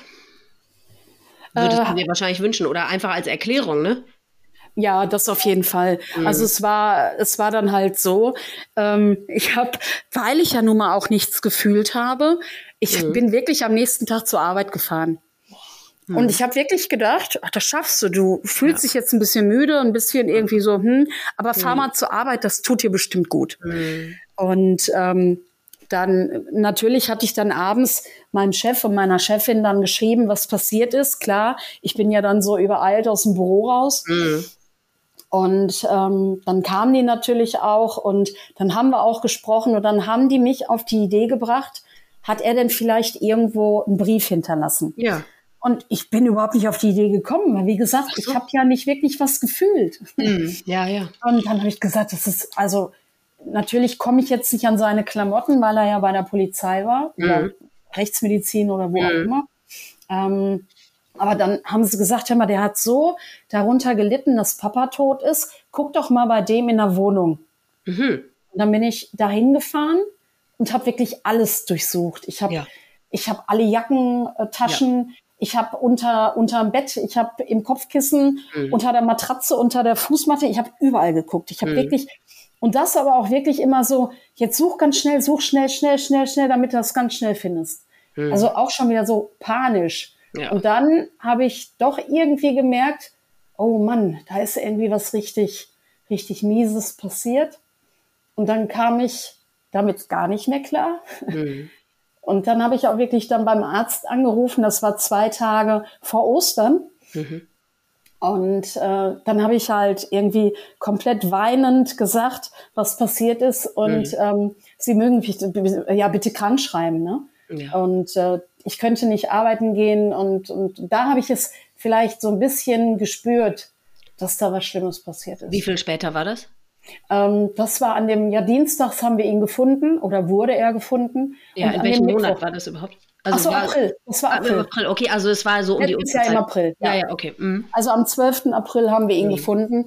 Und den 12. April sage ich auch gerne als seinen Todestag. Ja.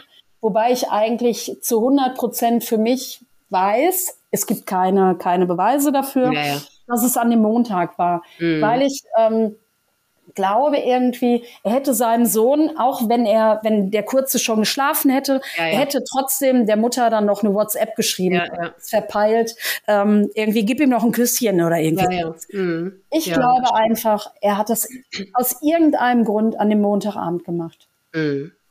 Ja. Mhm. Aber ich kann jetzt nicht irgendwie, für mich komme ich damit nicht klar, zu wissen, ähm, am Montag, den 11., hat das gemacht und, wir, und dann war er bis zum 12., bis wir ihn gefunden haben, irgendwo und ich wusste das nicht. Deswegen möchte ich den 11. irgendwie ausblenden. Mm, das verstehe ich. Ja. Mm. Obwohl ich es ja eigentlich weiß. Aber ich rede mir das so ein. Ja, ich weiß, kann ich gut verstehen. Mm. Und dann warst du krankgeschrieben und hast du dir Hilfe gesucht? Ja, ich war, also ich war nur ganz kurz krank geschrieben, nämlich mhm. eigentlich nur über die Osterfeiertage mhm. und bin dann auch wieder dienstags arbeiten gegangen. Okay. Äh, natürlich hat mein, mein Chef und meine Chefin gesagt, hör mal zu, mach alles in deinem Tempo. Mhm. Und natürlich habe ich auch gesagt, mein Kopf wird sicherlich nicht so richtig gut funktionieren. Kontrolliere ja. besser mal das, was ich getan habe. Ja. Ähm, aber trotzdem tat mir das Arbeiten gut, weil zu Hause mhm. hätte ich einfach nur äh, wahrscheinlich noch hysterisch noch ja. weiter irgendwelche Berichte gesucht. Ja, ja. Ähm, ich habe an den, an den äh, Tag, ich glaube direkt an dem Mittwoch oder an dem Donnerstag, habe ich gegoogelt, ähm, Selbsthilfegruppen oder, oder überhaupt Anlaufstellen ja. oder sowas. Ja. Und da war dann halt doch noch so der Ausläufer von Corona. Mhm. Weil ich dann nämlich, ich komme hier aus so einem kleinen Dörfchen und da gab es äh, einen Pfarrer, der hat ähm, so Trauergruppen geleitet, mit dem habe ich dann ah. telefoniert. Mhm. Und der hat mir aber gesagt, dass seit Corona diese Trauergruppen halt nicht mehr stattgefunden haben. Mhm. Äh, er mir aber anbieten könnte, ähm, wenn, wenn ich halt jemanden zum Reden bräuchte, äh, dass wir uns trotzdem privat treffen könnten. Oh. Das war halt ein pensionierter äh, Pfarrer. Mhm. Mhm. Fand ich unheimlich lieb. Er hat mir dann aber auch den Tipp gegeben mit Argus. Natürlich, ja. wenn man das Thema irgendwo googelt, dann kommt man relativ schnell ja. zu denen. Und ähm, da war dann aber auch hier durch Corona nur irgendwie alle drei Wochen und mhm. irgendwie, und ich hatte das Bedürfnis quasi jetzt tätig ja. zu werden. Nicht erst in zwei Wochen, sondern jetzt bitte. Mhm. Und Geduld ist nicht unbedingt meine Stärke. Mhm. Und dann ähm, habe ich weiter gegoogelt und habe in der Nachbarschaft ähm, von der Kirche eine ähm, Lebenshilfe, heißt das, ähm, eine Beratungsstelle äh, mhm. für auch für Trauerbegleitung und sowas. Und da hatte ich dann angerufen, habe meine Geschichte erzählt und da hat man dann gesagt, ja, wir rufen Sie so schnell wie möglich zurück. Mhm. So sind wir dann verblieben. Mhm. Und ähm, aber eine halbe Stunde später hat man mich schon zurückgerufen Boah. und wenige Tage später hatte ich schon den ersten äh, Termin beim Psychologen. Ja. Ach toll, wow. Ja. Das ging aber ungewöhnlich schnell. Ja, und das Paradoxe ist jetzt mal so eingeworfen. Mhm. Und dann habe ich ihm erzählt, was alles so passiert ist. Und dann habe ich den Namen Robin genannt. Und dann, ähm, da sagte er so, Robin, also es gibt jetzt nicht so viele Robins, heißt der so und so mit mhm. Nachnamen? Mhm. Ja, sage ich. Und dann kannte er ihn wirklich. Oh Gott. Ja. Dann oh. sagt er so, was? Der war doch jetzt noch vor kurzem an einem Freitagabend um 21 Uhr bei mir, sagt er, ja. weil mein Rollladen nicht mehr runterging oder nicht mehr hoch, keine Ahnung was. Und dann hat er mir erzählt, er hätte ihn angerufen also der, der Psychologe hat Robin ja. angerufen, so von wegen, ja, haben Sie auch einen Notdienst hier, irgendwie, keine Ahnung, irgendwie ist bei mir irgendwie was, haben Sie, mhm. haben Sie so einen Wochenendnotdienst?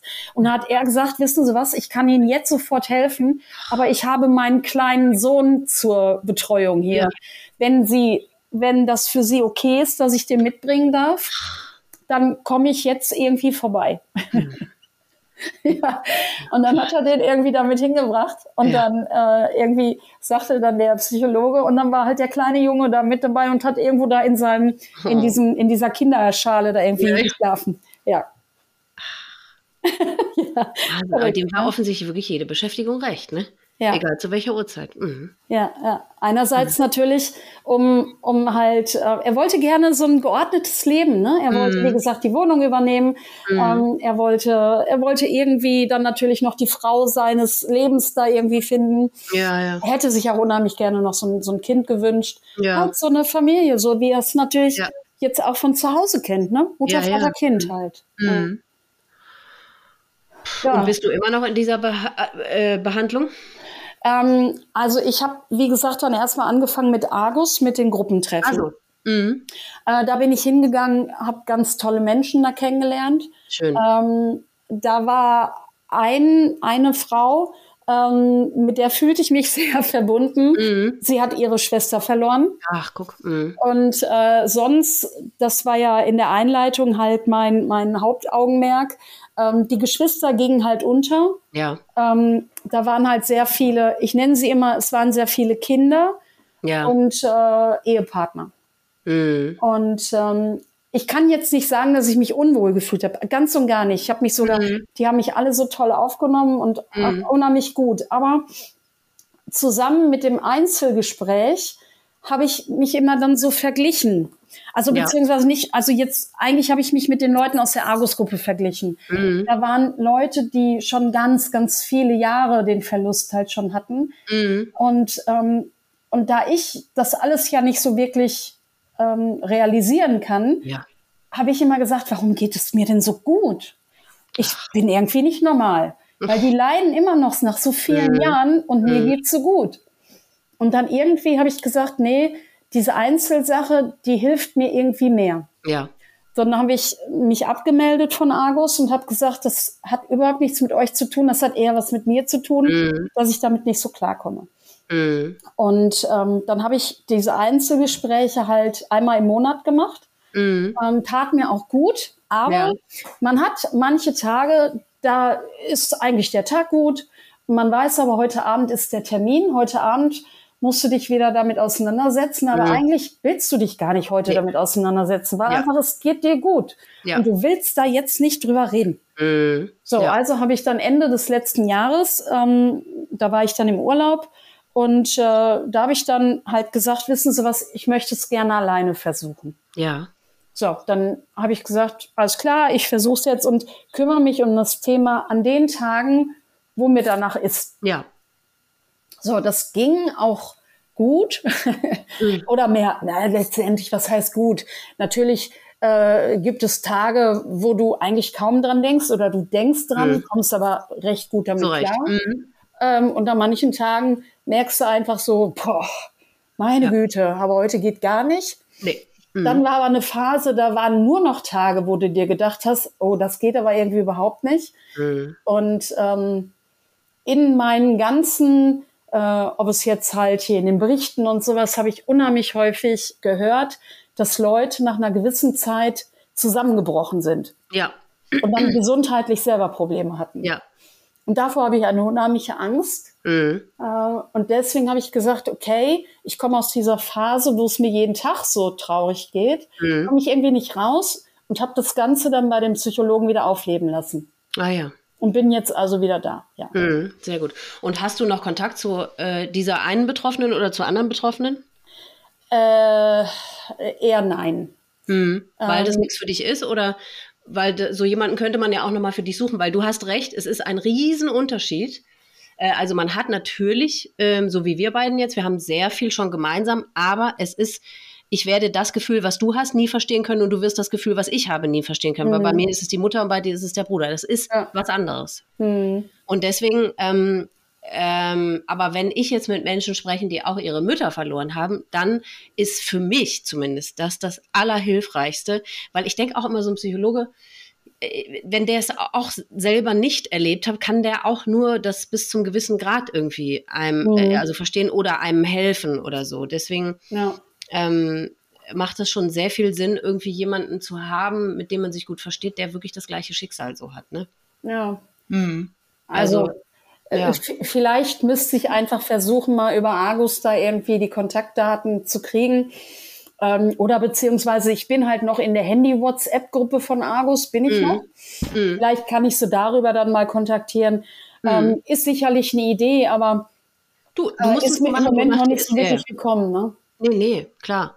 Sonst, ähm, genau, ich habe ja auf meiner Website zum Beispiel gibt es auch so einen Mitgliederbereich, wo man sich anmelden kann und da habe, ich- bitte ich immer alle extra ähm, ihren Namen, ihr Alter und wen sie verloren haben zu schreiben. Das heißt, wenn man sich da auch anmeldet, siehst du auf den ersten Blick, ne, da könntest du die zum Beispiel auch eine Frau in deinem Alter, die auch ihren Bruder verloren hat, raussuchen. Ne? Mhm. Also so dann, eh, ob das dann wirklich gut klappt äh, untereinander, das ist ja dann noch eine andere Frage. Aber Ja. zumindest ist, sind die, ist die Basis schon mal die gleiche. Ja. Also deswegen, ähm, die, ich, weil ich finde das ganz wichtig. Ähm, dass, also für mich ist es das Hilfreichste, wirklich so, ähm, ja, dieser Austausch und einfach zu hören, ja, man ist nicht alleine, weil man denkt ja eben, das hast du ja auch schon gesagt, man ist verrückt geworden oder man, das ist auch nicht normal, wie ich jetzt reagiere. Es müsste mir doch eigentlich so gehen oder wie auch immer man, ja, das, ähm, ja, ist schwierig. Aber was, wie ging es dir denn unmittelbar danach? Wie hast du, wie bist, bist du, hat dich irgendjemand aufgefangen? Hast du dich irgendjemandem anvertraut, mitgeteilt? Wolltest du gar keine Hilfe von außen? Wie,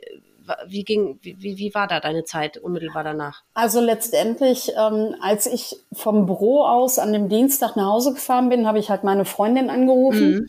und ich habe sie aus, auf dem Diensthandy angerufen und sie weiß, das mache ich nicht ohne Grund. Ja. Und äh, sie hat einfach nur gefragt, was passiert und dann Ja. habe ich halt gesagt, Robin ist tot. Und, ähm, und ich habe halt gesagt, ich fahre jetzt in den Schlachthof. Und dann hat sie gesagt, ich komme auch. Und sie war halt dann mit mir, also ich war ein paar Minuten vor Mhm. ihr da. Mhm. Ähm, sie war aber dann halt hinterher, ähm, als die Kriminalpolizei fertig war, dann auch noch ihre, ähm, ja, ihren ersten Bericht abgegeben haben und den Bestatter hat sie auch noch mitgekriegt. Danach habe ich Mhm. aber gesagt, ich will meine Ruhe. Beziehungsweise nein, ich will nicht meine Ruhe, sondern ich bin dann halt zu meiner Tante und meinem Onkel gefahren. Mhm. Weil, wie gesagt, ähm, meine Familie ist ja jetzt nun mal auch Vater, Mutter dann halt Ja, ja. auch nicht mehr. Mhm. Bin dann zu meiner Tante und meinem Onkel und habe denen das dann erzählt. Ich habe Mhm. aber eigentlich nur funktioniert. Ich habe das erzählt Ja. ähm, und bin dann auch sehr schnell nach Hause gefahren Mhm. und habe dann auch meiner Freundin, habe also Anke, die halt Mhm. mit mir da am Schlachthof war, gesagt, bitte sag hier so in meinem Umkreis, sag den anderen allen bitte Bescheid, was Ja. passiert ist. Mhm. Und ähm, auch meiner Tante habe ich halt gesagt, bitte äh, gib das so in der Familie, so bei anderen Tanten und Onkels, gib das bitte Bescheid. Und Mhm. ich möchte aber bitte meine Ruhe. Ja. Und ähm, ich wollte nicht jedem jetzt neu erzählen müssen, gibt es was Neues. Ja, was ja. hast du jetzt gemacht? Ich wollte das einmal mit Anke besprechen Mhm. ähm, und dann wollte ich da dann auch nicht mehr noch ein zweites, drittes, fünftes Mal drüber Ja, reden. ja. Mhm. Und äh, Vor allem, weil, du, weil dir ja klar wahrscheinlich war, dass alle gefragt hätten, "Nö, warum, was ist passiert? Äh, ja, ja. Und, so. und ich hatte ja selber genau. keine Antworten. Nee, eben, genau, deswegen, ja. Ja, und dann halt von allen dann zu hören, "Oh, das gibt's ja gar nicht und, und hättest du denn nicht was merken und Ja. oder hast du denn nichts gemerkt? Nee, habe ich nicht. Ja. Und äh, naja, gut, aber dann bei der ähm, bei der Bestattung beziehungsweise bei der Planung von der Bestattung habe ich Robins beste Freundin mit ins Boot genommen. Das war mir sehr wichtig. ja. Ähm, habe das also dann quasi mit Anke zusammen und mit der Eike zusammen Mhm. gemacht. Ähm, und da ist auch, glaube ich, eine sehr, sehr schöne ähm, Bestattungsfeier bei rausgekommen, Mhm. weil, Entschuldigung, ähm, weil da einfach dann auch so viel, na ja, alle sagen natürlich, sie planen was ganz Liebevolles, aber letztendlich, wir haben das halt ge gemacht, wo wir halt glaubten, dass Robin gesagt hätte, yo, das war wirklich toll. Mhm. Ähm, und mit denen hatte ich Kontakt, mit denen habe ich mich abgestimmt und ich hatte mit keinem anderen Kontakt. Mhm. Äh, bei der Arbeit äh, habe ich das einmal kundgetan, was passiert ist. Mhm. Ähm, sie kannten Robin ja alle, weil er ja nun mal auch da gearbeitet hat. Mhm. Ähm, aber da wurde auch nicht wirklich drüber gesprochen. Es hat mich eigentlich dann keiner mehr drauf angesprochen. Hättest du dir das gewünscht? Nee. nee. Ach so, also es war Also richtig, jetzt- es war ja. gut so für dich. Mhm. Ja, ja. Okay. Ähm, ich bin kein großer Redner. wenn ich wenn ich was habe, dann mache ich das gerne mit mir aus und äh, ich bin dann eher so die Schnecke, die sich Mhm. verzieht Mhm. in ihrem Haus. Ja. Mhm. Mhm. Und ist das immer noch so oder hat sich das geändert oder würdest du dir jetzt wünschen, also wie kann man jetzt am besten mit dir umgehen, ja, was das Thema angeht? also letztendlich, ähm, es ist eigentlich nirgendwo mehr ein Thema.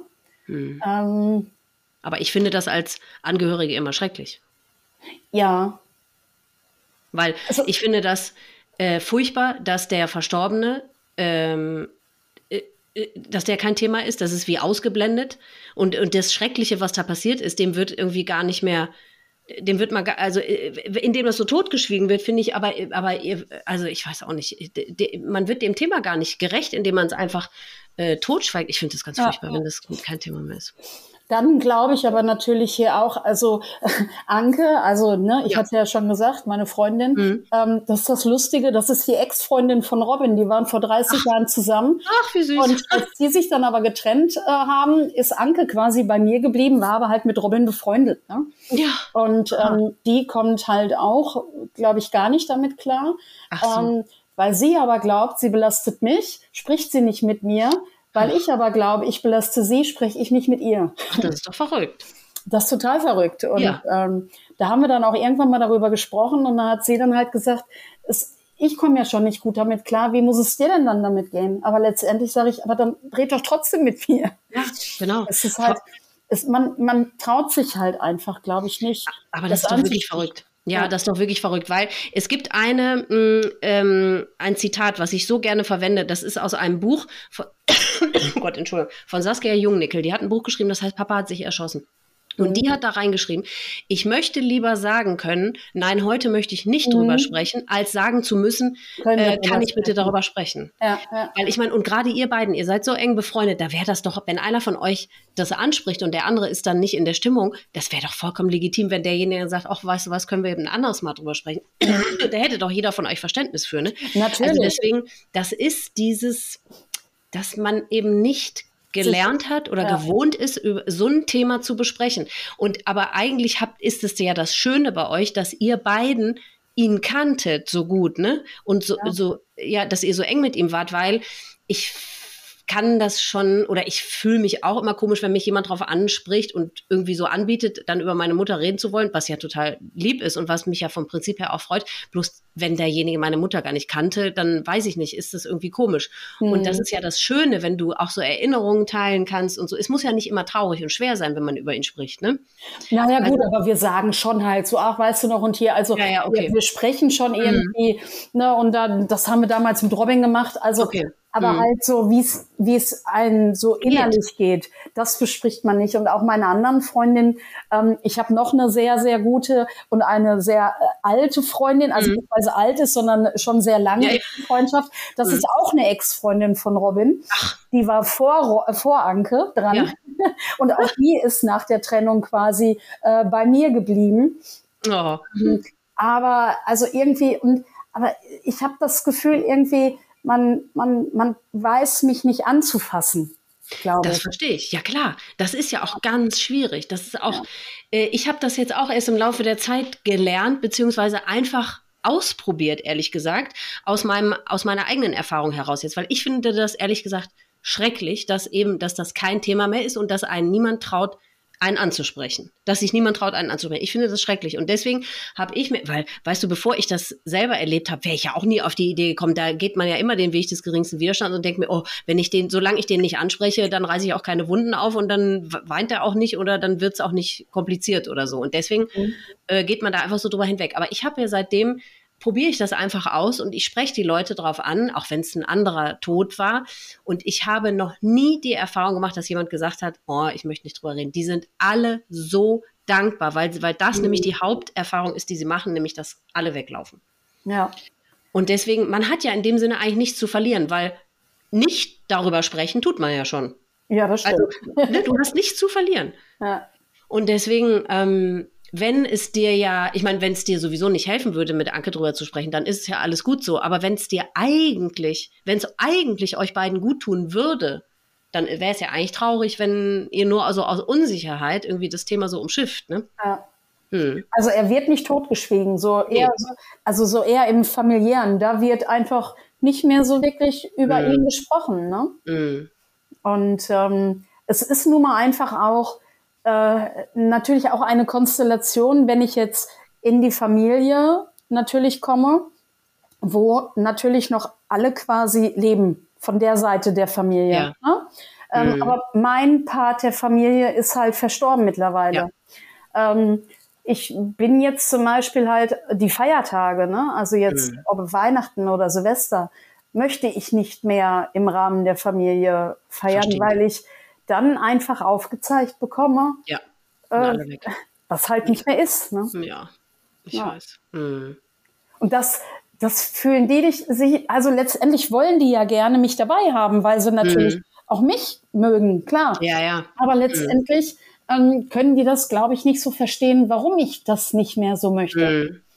Du, aber da bist du ja auch keine Erklärung schuldig. Also das kannst du ja für dich entscheiden, ne? Und du musst dann ja. das machen, was sich für dich gut anfühlt. Ja. Aber wie, also es ist jetzt ein Jahr, ja, gutes Jahr her. Wie geht's dir jetzt? Eigentlich geht's mir gut. Ähm, es ist weiterhin so, dass ich es nicht begreife. Ja. Ähm, mhm. An vielen Tagen, es, also es gibt viele Momente, wo, wie gesagt, die ich, wo ich mir wirklich bewusst sagen muss, das und das ist passiert. Ja. Ähm, und es gibt aber natürlich auch Scheißtage. Ne? Ja. ja.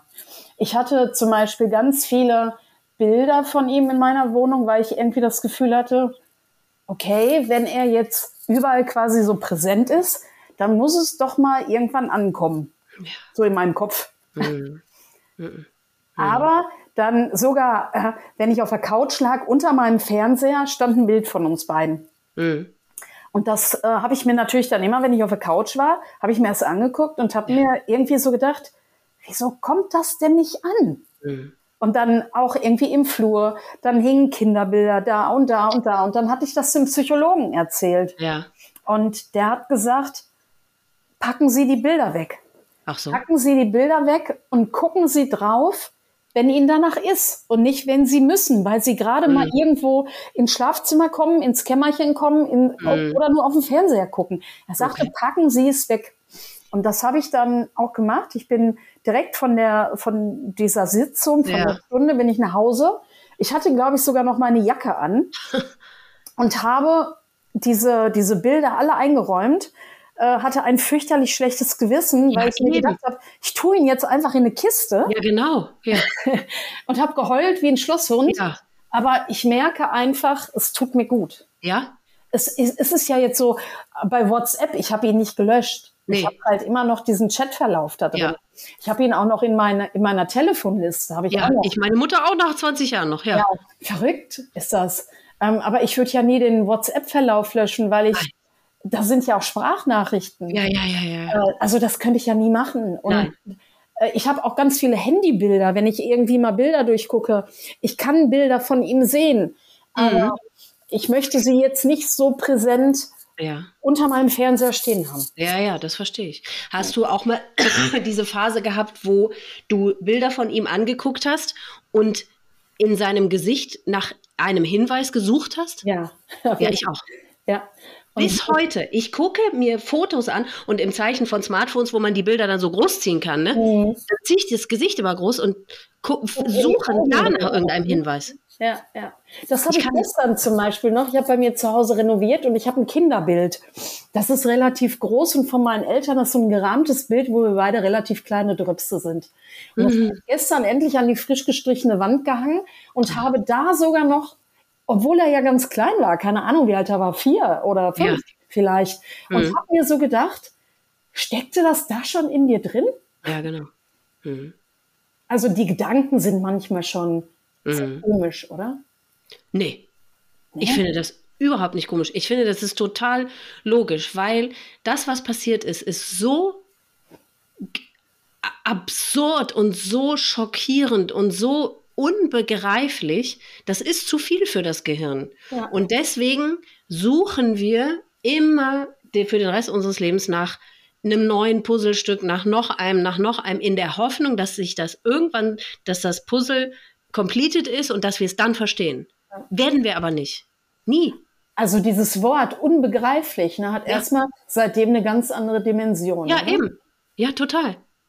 Weil auch wir, solange wir eine gesunde Seele haben, werden wir das sowieso nie verstehen können. Aber auch ähm, wenn es so gar keine Anzeichen gab, weiß ich gar nicht, wie man das jemals begreifen soll.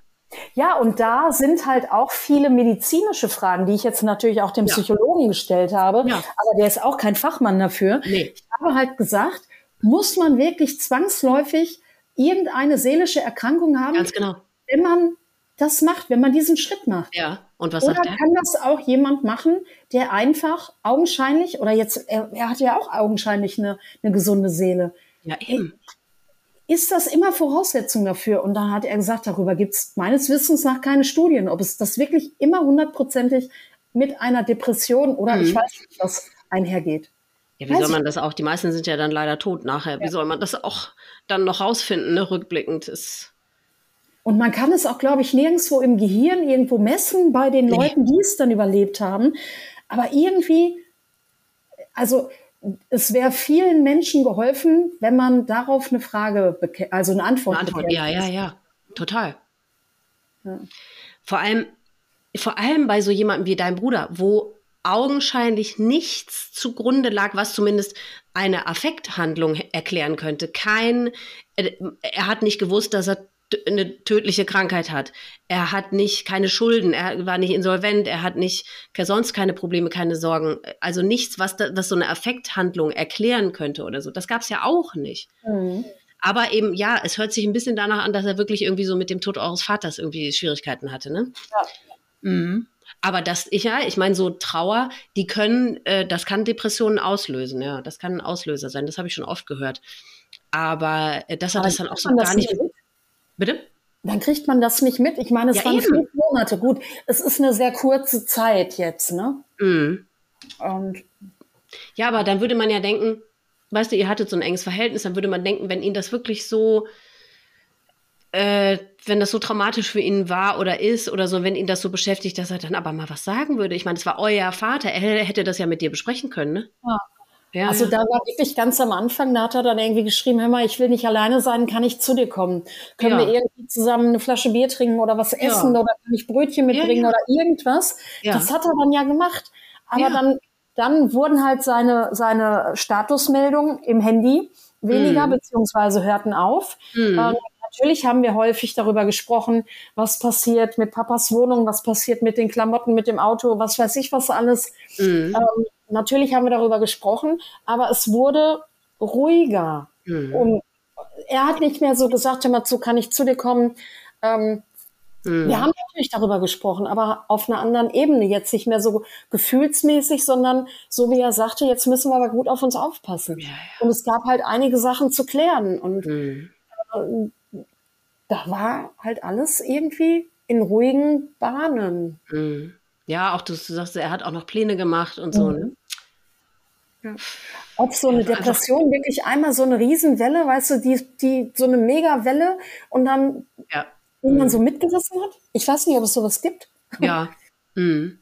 Quasi Montag irgendwie alles noch gut und dann ja. hat man ja manchmal doch schlechte Gedanken und dann irgendwie ja.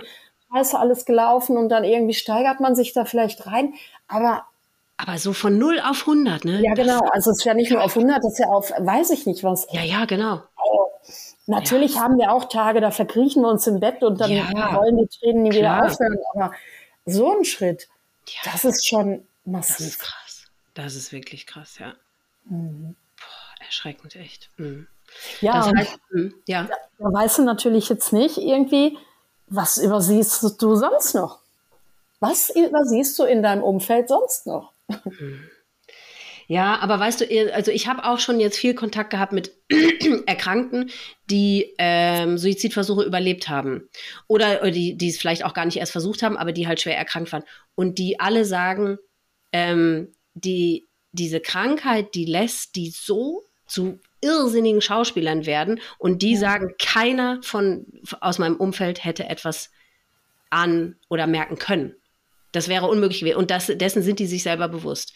Ist, also deswegen, ähm, ich drehe mich auch bis heute darum, scheiße, ich hätte doch dies merken müssen ähm, oder das merken müssen. Rückblickend, also nachdem es dann passiert ist, weiß man ja auch, ja, ich meine, ich habe was wahrgenommen, ich habe es aber nicht gedeutet. Genau wie du sagst, ich habe es nicht besser gewusst. Mhm. Ich habe es mal so formuliert, ich, ich habe eigentlich mein, meine Mutter, ich, das war ja klar, dass die irgendwie erkrankt ist, aber ich hab mit, war mir des Ausmaßes auch gar nicht bewusst. Ich habe ihr eigentlich sehenden Auges beim Sterben zugeguckt und ich mhm. habe es aber nicht realisiert. Aber Weil hattest du denn vorher schon mal Kontakt zu, ein, zu einer Depression? Na, nein, nicht, be- nee, nicht bewusst, nee. Mhm. Man weiß halt immer, ja klar, da hat sich mal jemand umgebracht und ja, da hat mal jemand Depression äh, gehabt oder hat oder so, aber man, äh, guck mal, ich bin mit einer schwer depressiven Mutter aufgewachsen, die hatte das seit ich, seit meiner Geburt und Mhm. ich habe es aber gar nicht gewusst. Okay. Also weil es mir auch niemand gesagt hat, so. Äh, das war halt auch irgendwie kein Thema und ich war mir dessen nicht bewusst. Ich habe da auch nie drüber recherchiert oder ich, ich habe gar keine Veranlassung gesehen. Ich kannte es ja nicht anders und irgendwie, äh, nee. Und ähm, deswegen ähm, muss man das als Angehöriger schaffen, sich nicht darüber zu zermürben, sich immer die Frage zu stellen, ach scheiße, ich hätte doch was sehen müssen, warum habe ich das nicht gesehen? Oder wie du sagst, was übersehe ich denn sonst noch? Weißt du, wir sind ja auch nur Menschen. Wir sind ja keine Fachleute und selbst Fachleute. Wenn jemand so wie dein Bruder das so gut tarnen kann, da hast du doch gar keine Chance als Außenstehender. Wenn du als seine Schwester, die ihr so ein enges Verhältnis hat, wenn du da schon nichts gemerkt hast, also, dann musste er ja entweder gab es tatsächlich vorher keine Erkrankung oder er konnte sich so gut verstellen, dass du keine Chance hattest. Hm. Ja, und sogar seine Freunde halt sogar am Ja. Tag zuvor. Ja, das finde ich ja auch so paradox, Ja. wo ich immer gedacht habe, ey, das kann aber dann doch nicht geplant sein. Ja, wobei, ja doch, wobei das habe ich schon sehr, sehr oft gehört. Das war zum Beispiel bei meiner Mutter auch so, dass, äh, das kannst du auch nachlesen, wenn die den Entschluss irgendwann gefasst haben. Okay, erstens, ich mache es und vielleicht sogar noch, dass sie dann wissen, wann sie es machen werden. Ab dem Moment sind die erleichtert, gelöst, da geht es denen gut, zum ersten Mal, weil die wissen, die Scheiße hat ein Ende. Und, und da freuen die sich. Das ist wie so, äh, als würden die in einen schönen Urlaub fahren. Naja, so eine Vorfreude, ne? Ja. Weil die wissen, es ist vorbei.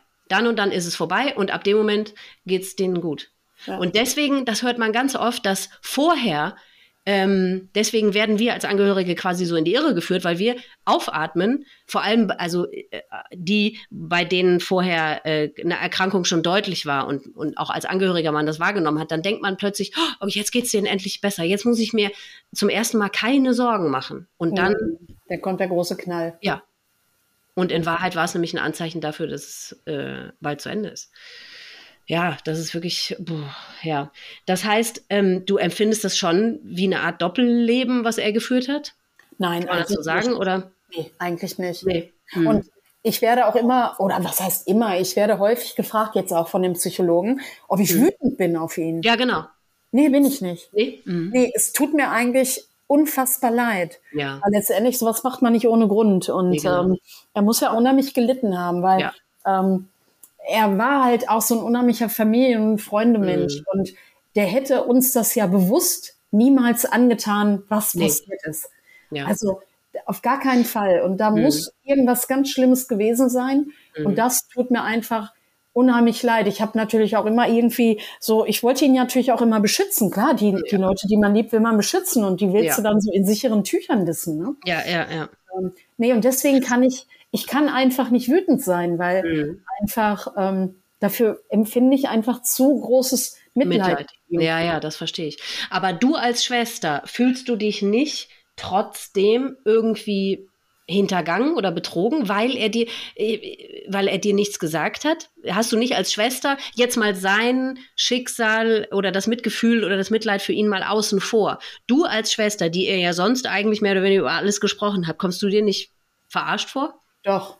Also Ja. gerade im Hinblick auf das Erbe von Papa, da ist halt nichts, nichts geregelt, gar nichts. Mm, Und guck mal, Papa ist seit anderthalb Jahren gestorben. mm, Ähm, und er hat mich wirklich mit dem ganzen Mist alleine gelassen. ja. Ich, ich schlage mich wirklich, also jetzt legt es sich langsam, Mhm. aber dann vorher mit den Gerichten, mit der Nachlasspflegerin, mit Notaren, mit Anwälten, mit diesen, mit jenen, mit welchen. Der hat mich da wirklich mit einem Haufen, ja nicht Ärger, aber letztendlich mit so Arbeit. richtig miesen Sachen. So Mhm. richtig, weißt du, ich wollte dann gar nicht mehr den, den Briefkasten öffnen, Ja.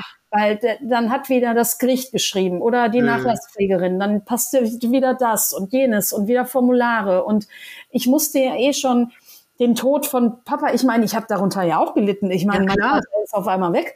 Ja. Ähm, und da kam zu der Trauer aber auch dieses ganze schriftliche Zeug, musste Papas Leben ja quasi abhändeln. Mhm. Ja, ne? ja. So, Mhm. und dann macht Robin so eine Scheiße Ja. und lässt mich dann auch noch mit diesem Mist alleine. Mhm. Und dadurch ist Papas alles ge- ja quasi einfach gesperrt, weil letztendlich Robin war ja Erbe. Aber wir wissen ja nicht, wer der Erbe ist. Deswegen ist alles jetzt gestoppt. Mm, Ach Gott, oh Gott. Mm. Ja. Und Mhm. mit dieser ganzen, also wie du sagst, mit diesem ganzen Scheiß hat er mich alleine gelassen. In Mhm. diesem Hinblick sage Ja. ich häufig so, boah, das war jetzt keine Glanzleistung. Das Ja. war mal richtig, das war mal richtig scheiße. Ja. Ähm, Mm. aber ähm, im Hinblick, ja, natürlich jetzt, und letztendlich mein Familienzweig ist, ist nicht mehr da. da er, Ja, hat mich, genau. er hat mich alleine gelassen. Und wenn man genau. einfach mal so sagt, der große Bruder muss auf die kleine Schwester aufpassen, ja, Pustekuchen. Der große. Bruder äh, hat einfach mal gesagt, nö. Ja. Genau, und ich finde das vollkommen legitim, weil, also, es ist ja so, wie du gerade selber auch schon gesagt hast, der hat das nicht ohne Grund gemacht. Also, wie schlecht muss es jemandem gehen, dass der sowas macht? Und der hätte, die, die, die, Suizidenten würden ja niemals, wenn sie bei klarem Verstand werden, uns bewusst das zumuten, weil es ihnen irgendwie egal ist oder so. Würden sie ja niemals. Aber Ja. du als Schwester bleibst ja zurück und äh, bei allem Mitgefühl und Mitleid, was wir für die Verstorbenen haben, ähm, bleiben wir zurück und die, diese Gefühle, ich, bei mir hat das ganz lange gedauert, dass ich imstande war, das zuzulassen, dieses, wie kannst du mich einfach im Stich lassen? Oder auch die, Mhm. ja doch, das ist ja eine Art von Wut.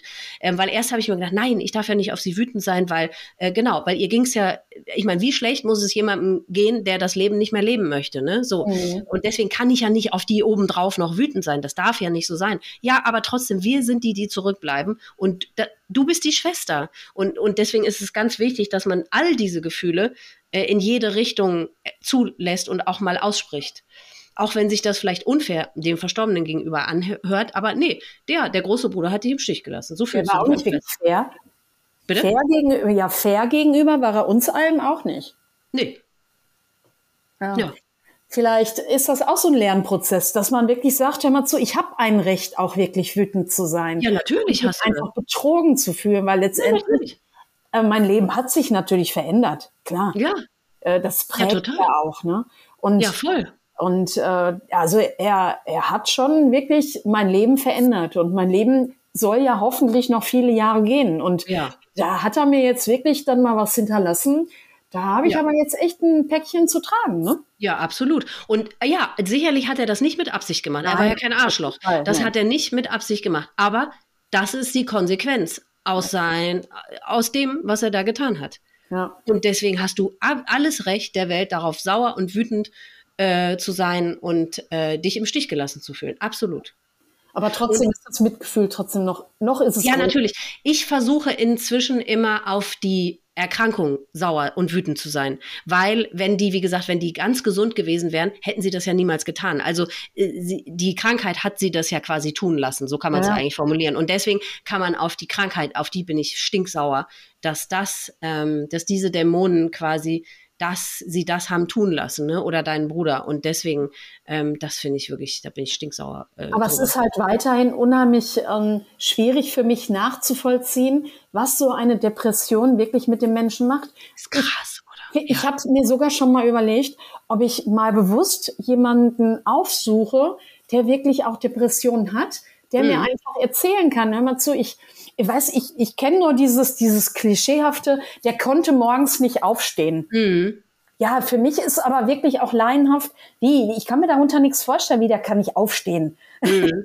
Das ist für mich, ich weiß nicht, was das ist. Und deswegen habe ich auch keinen Anhaltspunkt, Mhm. ähm, auf was ich sauer sein muss, weil letztendlich das ist der unbekannte Feind. Ich kenne ihn Ja, nicht. genau. Ja, genau. Und das ist halt, das ist das Schwierige, weil das ist wirklich, der, der ist unsichtbar, der Feind. Das ist das Problem. Und das ist das Problem bei Depressionen und bei Suizid, weil, weißt du, wenn irgendeiner, wenn einer krank ist und, da, und der hat eine Narbe oder der klebt ein Pflaster drauf, ja, dann sieht man, ja, dann versteht man, ja, ja, der ist krank. Der ist Mhm. operiert worden oder der hat einen Tumor oder keine Ahnung was, das versteht man. Aber weil das eben unsichtbar ist und weil das eine, eine Stoffwechselstörung im Gehirn ist oder was auch immer es ist, können wir es nicht greifen, können wir es Mhm. nicht begreifen. Und deswegen können wir uns unsere Gefühle auch nicht projizieren auf irgendwas. Wenn einer an Krebs stirbt, ja, dann bist du stinksauer auf den, auf den Krebs oder so. Aber Ja. hier ist es wirklich, ja, ist es ganz, ganz schwierig. Und das Schwierige ist eben auch, dass äh, die Depressionen eben so unterschiedliche Symptome haben. Meine Mutter war auch eine, die hat bis zum Schluss gearbeitet, ne? Die hat nie im Bett gelegen und ist nie, also da gab es natürlich auch Anzeichen so, äh, dass die viel, äh, musste immer Mittagsschlaf machen und keine Ahnung was. Also die war schon immer so auch sehr schlapp und kaputt und so, aber die ist trotzdem auch ähm, ja ihrer Arbeit und allem na, so nachgegangen. Ne? Also da ist aber eben auch nicht jeder. Medikamente genommen? Nee, wollte die nicht, weil das ist ja jetzt schon 20 Jahre her und mhm. damals waren die Nebenwirkungen auch das noch echt mhm. krasser und das kam für sie nicht in Frage. Weil die knocken einen ja oft, oder zumindest war es damals so, mhm. ähm, haben einen total ausgenockt und da hast du ja auch nichts gewonnen, ne? Nee, das auf jeden mhm. Fall nicht. Ja. Aber dann ist es aber natürlich bewundernswert, dass sie wirklich ihr Leben trotzdem noch so mit Einschränkungen hingekriegt hat, oder? Ja. Ja, und nur unseretwegen. Die hat 59 Jahre lang immer nur auf andere geguckt und hat gewusst, ähm, nee, sie muss, sie darf ihrer Mutter das nicht antun, sie darf uns Kindern äh, das nicht antun und hat wirklich gewartet, erst bis ihre Mutter gestorben ist und dann hat sie so lange es noch geschafft zu warten, bis mein Bruder und ich quasi aus dem Gröbsten raus und mit Studium und mit Ausbildung und allem fertig und ab dem Moment, zack, da war es dann aber auch soweit. Ja, dann hat sie das aber schon lange in sich getragen. Sie hat mit vier Jahren, hat sie schon drüber nachgedacht hat sie mir irgendwann erzählt. Sie hat mit vier Jahren, die haben an so Bahngleisen gewohnt, hat sie sich selber gefragt, äh, wieso lebe ich eigentlich? Mich hat gar keiner gefragt, ob ich überhaupt leben will. Ich will nämlich gar nicht leben und hat mit vier Jahren darüber nachgedacht, ob sie sich da auf die Schienen legt. Hm. Also, und, und trotzdem, obwohl sie mir das alles erzählt hat und mit Anfang 20 hat sie auch einen sehr ernstzunehmenden Suizidversuch äh, hingelegt. Mhm. Das hat sie mir irgendwann erzählt und hat sogar in dem Atemzug mir auch noch gesagt, du, ich will nur, dass du weißt, wenn ich es nochmal irgendwann tun sollte, äh, sollst du wissen, es ist nicht deine Schuld. Und selbst da, ja gut, da habe ich mir irgendwie so Sorgen gemacht, weil ich, weil mir dann klar war, okay, diese Gefahr scheint offensichtlich zu existieren, aber selbst dann hab, rechnet man trotzdem nicht damit, ja. dass das einer macht. Also ist wirklich. Wie findest du die Art und Weise des oder die Suizidmethode, die er gewählt hat? Macht das irgendwas mit dir? Äh, komischerweise war ich immer ein Typ, wenn ich mal hier irgendwie in den Medien, weißt du, wenn mal mhm. irgendwie so ein, so ein, so ein Prominenter ähm, da ist natürlich dann halt hier von dem, von dem äh, Enke natürlich ja. sehr bekannt, dieses Fall, dieses Fallbeispiel. Ja. Da habe ich immer gesagt, ja, ähm, ich kann das nicht nachvollziehen, wenn jemand nicht mehr leben möchte. Hm. Äh, es ist seine freie Entscheidung. Hm. Habe ich immer noch so salopp gesagt, weil ich mich ja auch nie davon gefährdet gesehen habe. Genau. Aber letztendlich habe ich immer gesagt, aber dann bitte, bitte zieht nicht die anderen mit da rein. Ja, ähm, deswegen bin ich froh, hm. ähm, dass er dann halt diesen, diese Art gewählt hm. hat hm. und äh, nicht irgendjemanden ähm, quasi damit reingezogen hat. So. Mm. Ja, so ein Lokführer mm. oder halt ähm, hier im Umkreis, hier gibt es Viadukte, sehr hohe mm. Viadukte. Ja, ja, okay. Ähm, und da äh, das hätte ich dann irgendwie noch grausamer gefunden. Ja. Weil dann hätte ich meinen Bruder gar nicht mehr erkannt. Ja. Weil ich dann gedacht hätte, boah, jetzt, jetzt wird er auch noch zum Egoisten und das ist er dann, mhm. das hätte ich dann überhaupt nicht mehr glauben können, weil mhm. er das, also er war vieles, aber kein Egoist. Mhm. Das macht aber auch die Krankheit mit vielen. Das habe ich auch schon oft gehört. Dass die hm. sich dann nur so um sich selbst drehen. Ich meine, die blenden ja auch alles andere dann aus, weißt du, die sind gar nicht mehr dazu in der Lage, sich tatsächlich über, über äh, außenstehende Gedanken zu machen. Das haben mir auch schon viele bestätigt, die Suizidversuche überlebt haben. Das ist, die sind wie in so einem Tunnel. Ja, da, ja, da nehmen gar nichts mehr wahr. Mhm. Mhm. Ja. Ja, aber ist ja gut, wenn das jetzt nicht so ausweicht, weil ich finde, so eng, ich, für mich ist das wirklich mit das die brutalste ja? Methode. Ja. Ich habe auch natürlich gegoogelt, so in meinem Google-Wahn. Mhm. Ähm, habe ich auch einfach geguckt, ob das, ob das schnell oder langsam, ob es qualvoll. Ja. Ja, mhm. und äh, wie du vorhin sagtest, die, ähm, die Luftzufuhr wird halt relativ schnell unterbrochen. Die Blutzufuhr. Ja, meine ich ja klar. Ja. Die Blutzufuhr. Mhm. Und du wirst ja. halt relativ schnell ohnmächtig. Ja, genau. Deswegen ja. so schlimm, also ich halte mich an dem Gedanken irgendwie fest, so mhm. grausam der Gedanke auch ist, mhm. wenn man sich vorstellt, ne, mhm. ähm, desto sehr klammer ich mich daran, dass es vielleicht doch gnädig war in der ja. brutalen Handlung. Mhm. Da finde ich jetzt zum Beispiel dann ein, ein, ein Erschießen oder äh, weiß ich nicht was. Also Schienensuizid, ja, ja. Ja, mhm. Schienen. Also Schienen ja. finde ich, finde ich, glaube ich, mhm. also, also in meiner Vorstellung gibt es, glaube ich, nichts Schlimmeres, als wenn so ein, so ein Zug ja. dich dann zerteilt. Das ist für mhm. mich ja. noch gekoppelt dazu, dass der Zugführer auch fertig ist mit seinem Leben. Ja, ja, ja, ja. Mhm. Ja. Gibt es weitreichende Konsequenzen für dein Leben? Also inwiefern hast du dich verändert? Wie, wie betrifft das äh, deinen Alltag inzwischen? Ich bin ruhesuchender geworden. Ja, ne? Mhm. Ja, also mhm. ich war schon immer gerne ein Mensch, der gerne alleine war. Mhm. Also äh, wenn viele sagen, nee, ich kann nicht alleine sein, doch, das kann ich sehr gut. Mhm. Ähm, und ich brauche auch bewusst mehr Zeit ja. alleine. Ja. Hast du das auch so, dass, dass du das Leben per se seitdem als anstrengend empfindest? Also mich kostet immer alles so viel Kraft. Also dabei habe ich ja eigentlich immer sehr viel Energie und Kraft und so, aber manchmal gibt es so Tage, da denke ich, äh, und ich weiß nicht, ob das daran liegt, dass so unter, im Unterbewusstsein so viel abläuft, nämlich immer, dass das Unterbewusstsein immer äh, da, äh, äh, daran arbeitet, dass das nicht alles so sehr an die Oberfläche kommt, sondern dass das bloß schön da alles versteckt bleibt, dass man halt da nicht so von übermannt wird oder so. Ähm, ja. Ich glaube manchmal, ich habe oft das Gefühl, ich, ich empfinde alles als so anstrengend. Ja, da sage ich immer sehr gerne, ich bin müde davon, immer eine Maske zu tragen. Ja, genau. Ja, ja, ja. Oder so kann man es auch formulieren, ja. Mhm. Dann machst ja. du einfach einen, obwohl es dir hundselend geht, ja. Dann musst du einfach funktionieren bei der Arbeit. Ja. Dann habe ich auch Kundengespräche und ich muss einfach immer irgendwie eine Rolle spielen. Ich habe halt immer das, das, das neutrale Gesicht. Ja. Und ähm, wenn man mal gerade nicht hinguckt, dann ja. ist man halt, dann nimmt man sie ab. Ja, ja, genau. Ja, Machst doch, du das, das häufiger? Also kannst, ja, das geht ja eigentlich nur alleine, ne? Das macht man ja nicht in Gegenwart von jemand anderem, ne? Aber lässt du das dann zu oder hast du dazu ja. sehr Angst vor? Nee, nee, also völlig.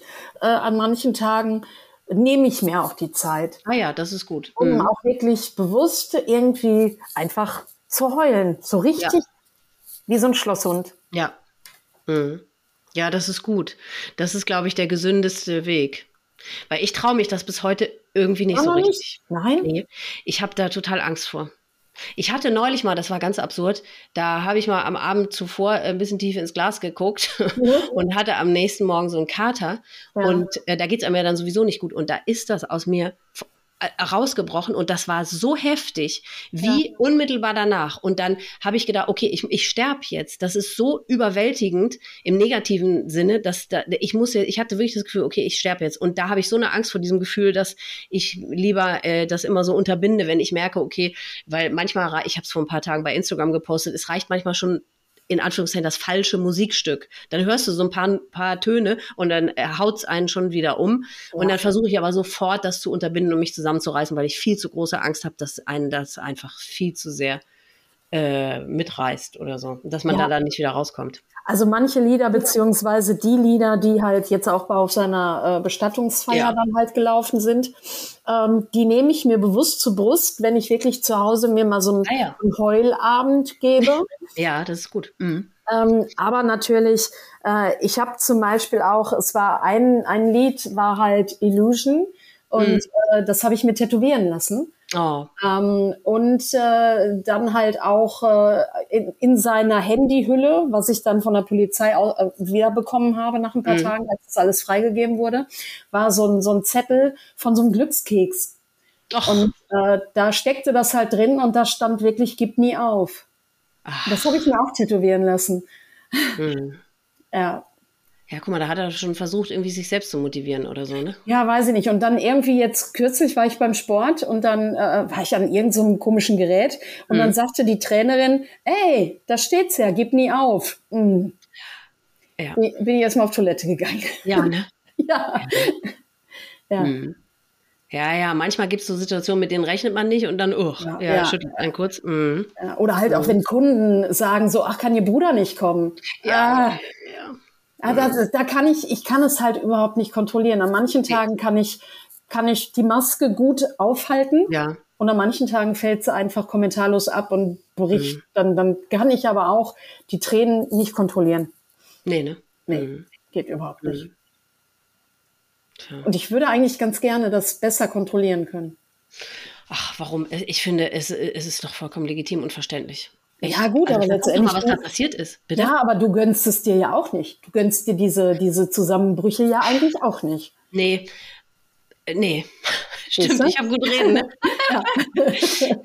ich bin aber auch so groß geworden, weißt du, ich habe mich immer um mich selbst gekümmert. Mhm. Also, weil meine Eltern das nicht so also meine Mutter war gar nicht dazu so richtig aufgrund ihrer Krankheit gar nicht so zu in der Lage und mein Vater, ja, hat es auch so mittel interessiert. Und deswegen bin ich Zeit meines Lebens gewohnt, ich muss mich um mich selber kümmern. Und deswegen, ich muss für mich selber stark sein und deswegen ich habe das so, seit ich denken kann, habe ich das so drin. Ich weiß, dass das wahrscheinlich nicht besonders gesund oder schlau ist, aber ich meine, ich bin jetzt 48, also jetzt fange ich auch nicht mehr an, das zu ändern, weil ich fahre ganz gut damit. Ja, wobei, vielleicht ist das auch wirklich richtig bescheuert, das zu sagen, weil ich glaube, man kann darüber auch krank werden, ne? wenn man immer alles so ja. unter Verschlag irgendwie hält. Hm, ist ja. bestimmt auch nicht so gut.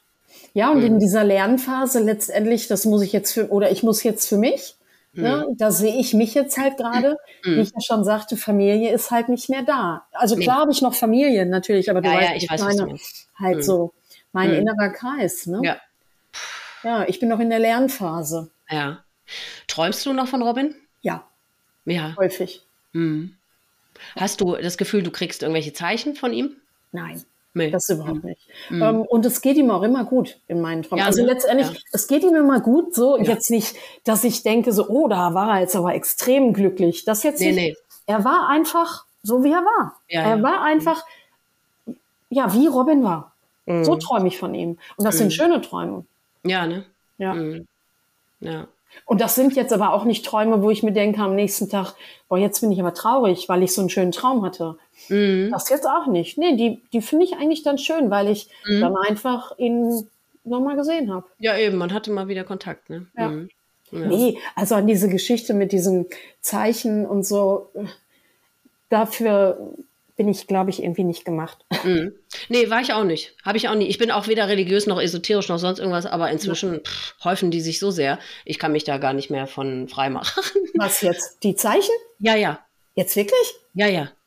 Okay. Ja, und das ist nicht so, als hätte ich das Gefühl, dass mir einer eine Hand auf die Schulter legt, sondern es ist wirklich abgefahren. Also es gibt inzwischen so viele Zufälle, die keine Zufälle mehr sein können und wo ich inzwischen ähm, ja, also vielleicht ist es auch alles nur Einbildung, aber es ist ja egal. In dem Moment interpretiere ich das jetzt inzwischen, nachdem sie sich so gehäuft haben, interpretiere ich sie einfach oder nehme ich sie an als mögliches Zeichen meiner Mutter oder als Gruß, so ein kurzer Gruß mal und dann freue ich mich total du und selbst wenn ich, wie gesagt, wenn's, wenn ich es mir nur einbilde, ja, dann ist das so, aber wenn es mir in dem Moment hilft, ist so. Aber warum jetzt erst? Warum häufen sich jetzt erst? Ja, weil ich wahrscheinlich hatte ich jahrelang da gar keinen Blick für. Vielleicht hat es die Zeichen da auch schon gegeben, aber ich hatte da keinen Blick für. Aber irgendwie so, also ich glaube, mit ähm, die krassesten Zeichen waren ich habe es schon ein paar Mal erzählt, aber es gibt, äh, wir haben ja äh, ein paar Hunde und ich hatte eine Lieblingsspazierrunde an dem Ort, wo wir vorher vor unserem Umzug gewohnt haben. Und da geht man so erst so äh, durch den Wald und dann kommt man auf so einen Bergkamm, wo man ganz weit in die Ferne gucken kann. Und auf dieser, auf diesem Scheitelpunkt quasi steht eine wunderschöne alte Eiche und ich liebe Eichen. Und ich habe immer gedacht, Wieso steht da keine Bank? Weil man könnte sich so wunderschön da hinsetzen unter dieser Eiche und stundenlang einfach da in die Ferne glotzen. Mhm. Und äh, ich war immer total traurig. Und dann bin ich an, am Abend vor meinem einem meiner Geburtstage äh, da lang gegangen und habe wieder gedacht, das gibt, es ist so schade, dass hier keine äh, Bank steht. Dann gehe ich an meinem Geburtstag, also am nächsten Tag da, wie lang steht da eine Bank? Zum Beispiel. Ja, das gibt's doch nicht. An meinem Geburtstag. Ja, so.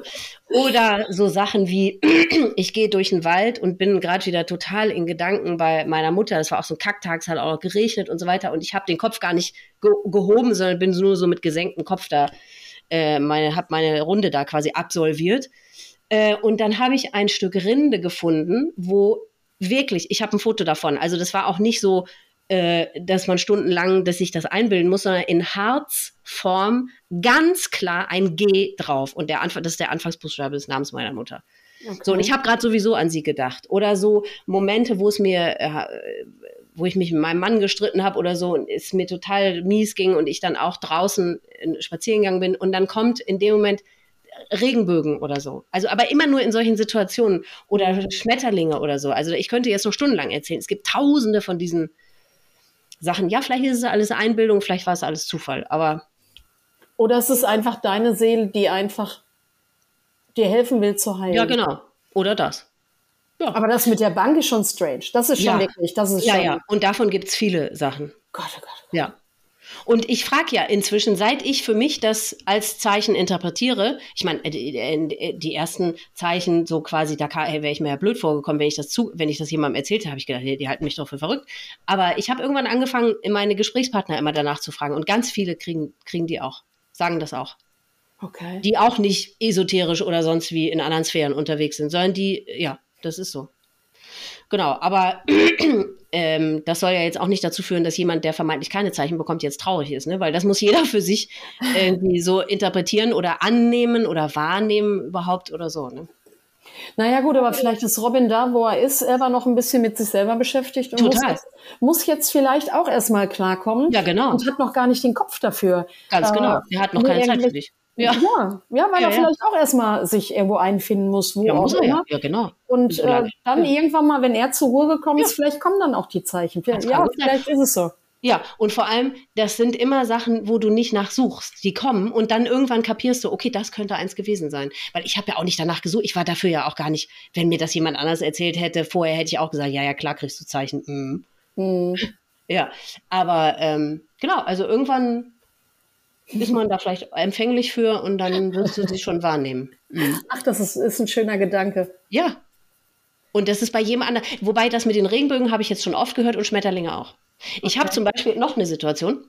Ich habe mit einer Betroffenen, die auch ihre Mutter verloren hat, mit der habe ich, bei mir passiert es immer auf Hundespaziergängen, immer draußen irgendwie in der Natur, habe ich, ähm, bin ich äh, spazieren gegangen und habe an meine Mutter gedacht und in dem Moment flog die ganze Zeit so ein Admiralschmetterling äh, neben mir her.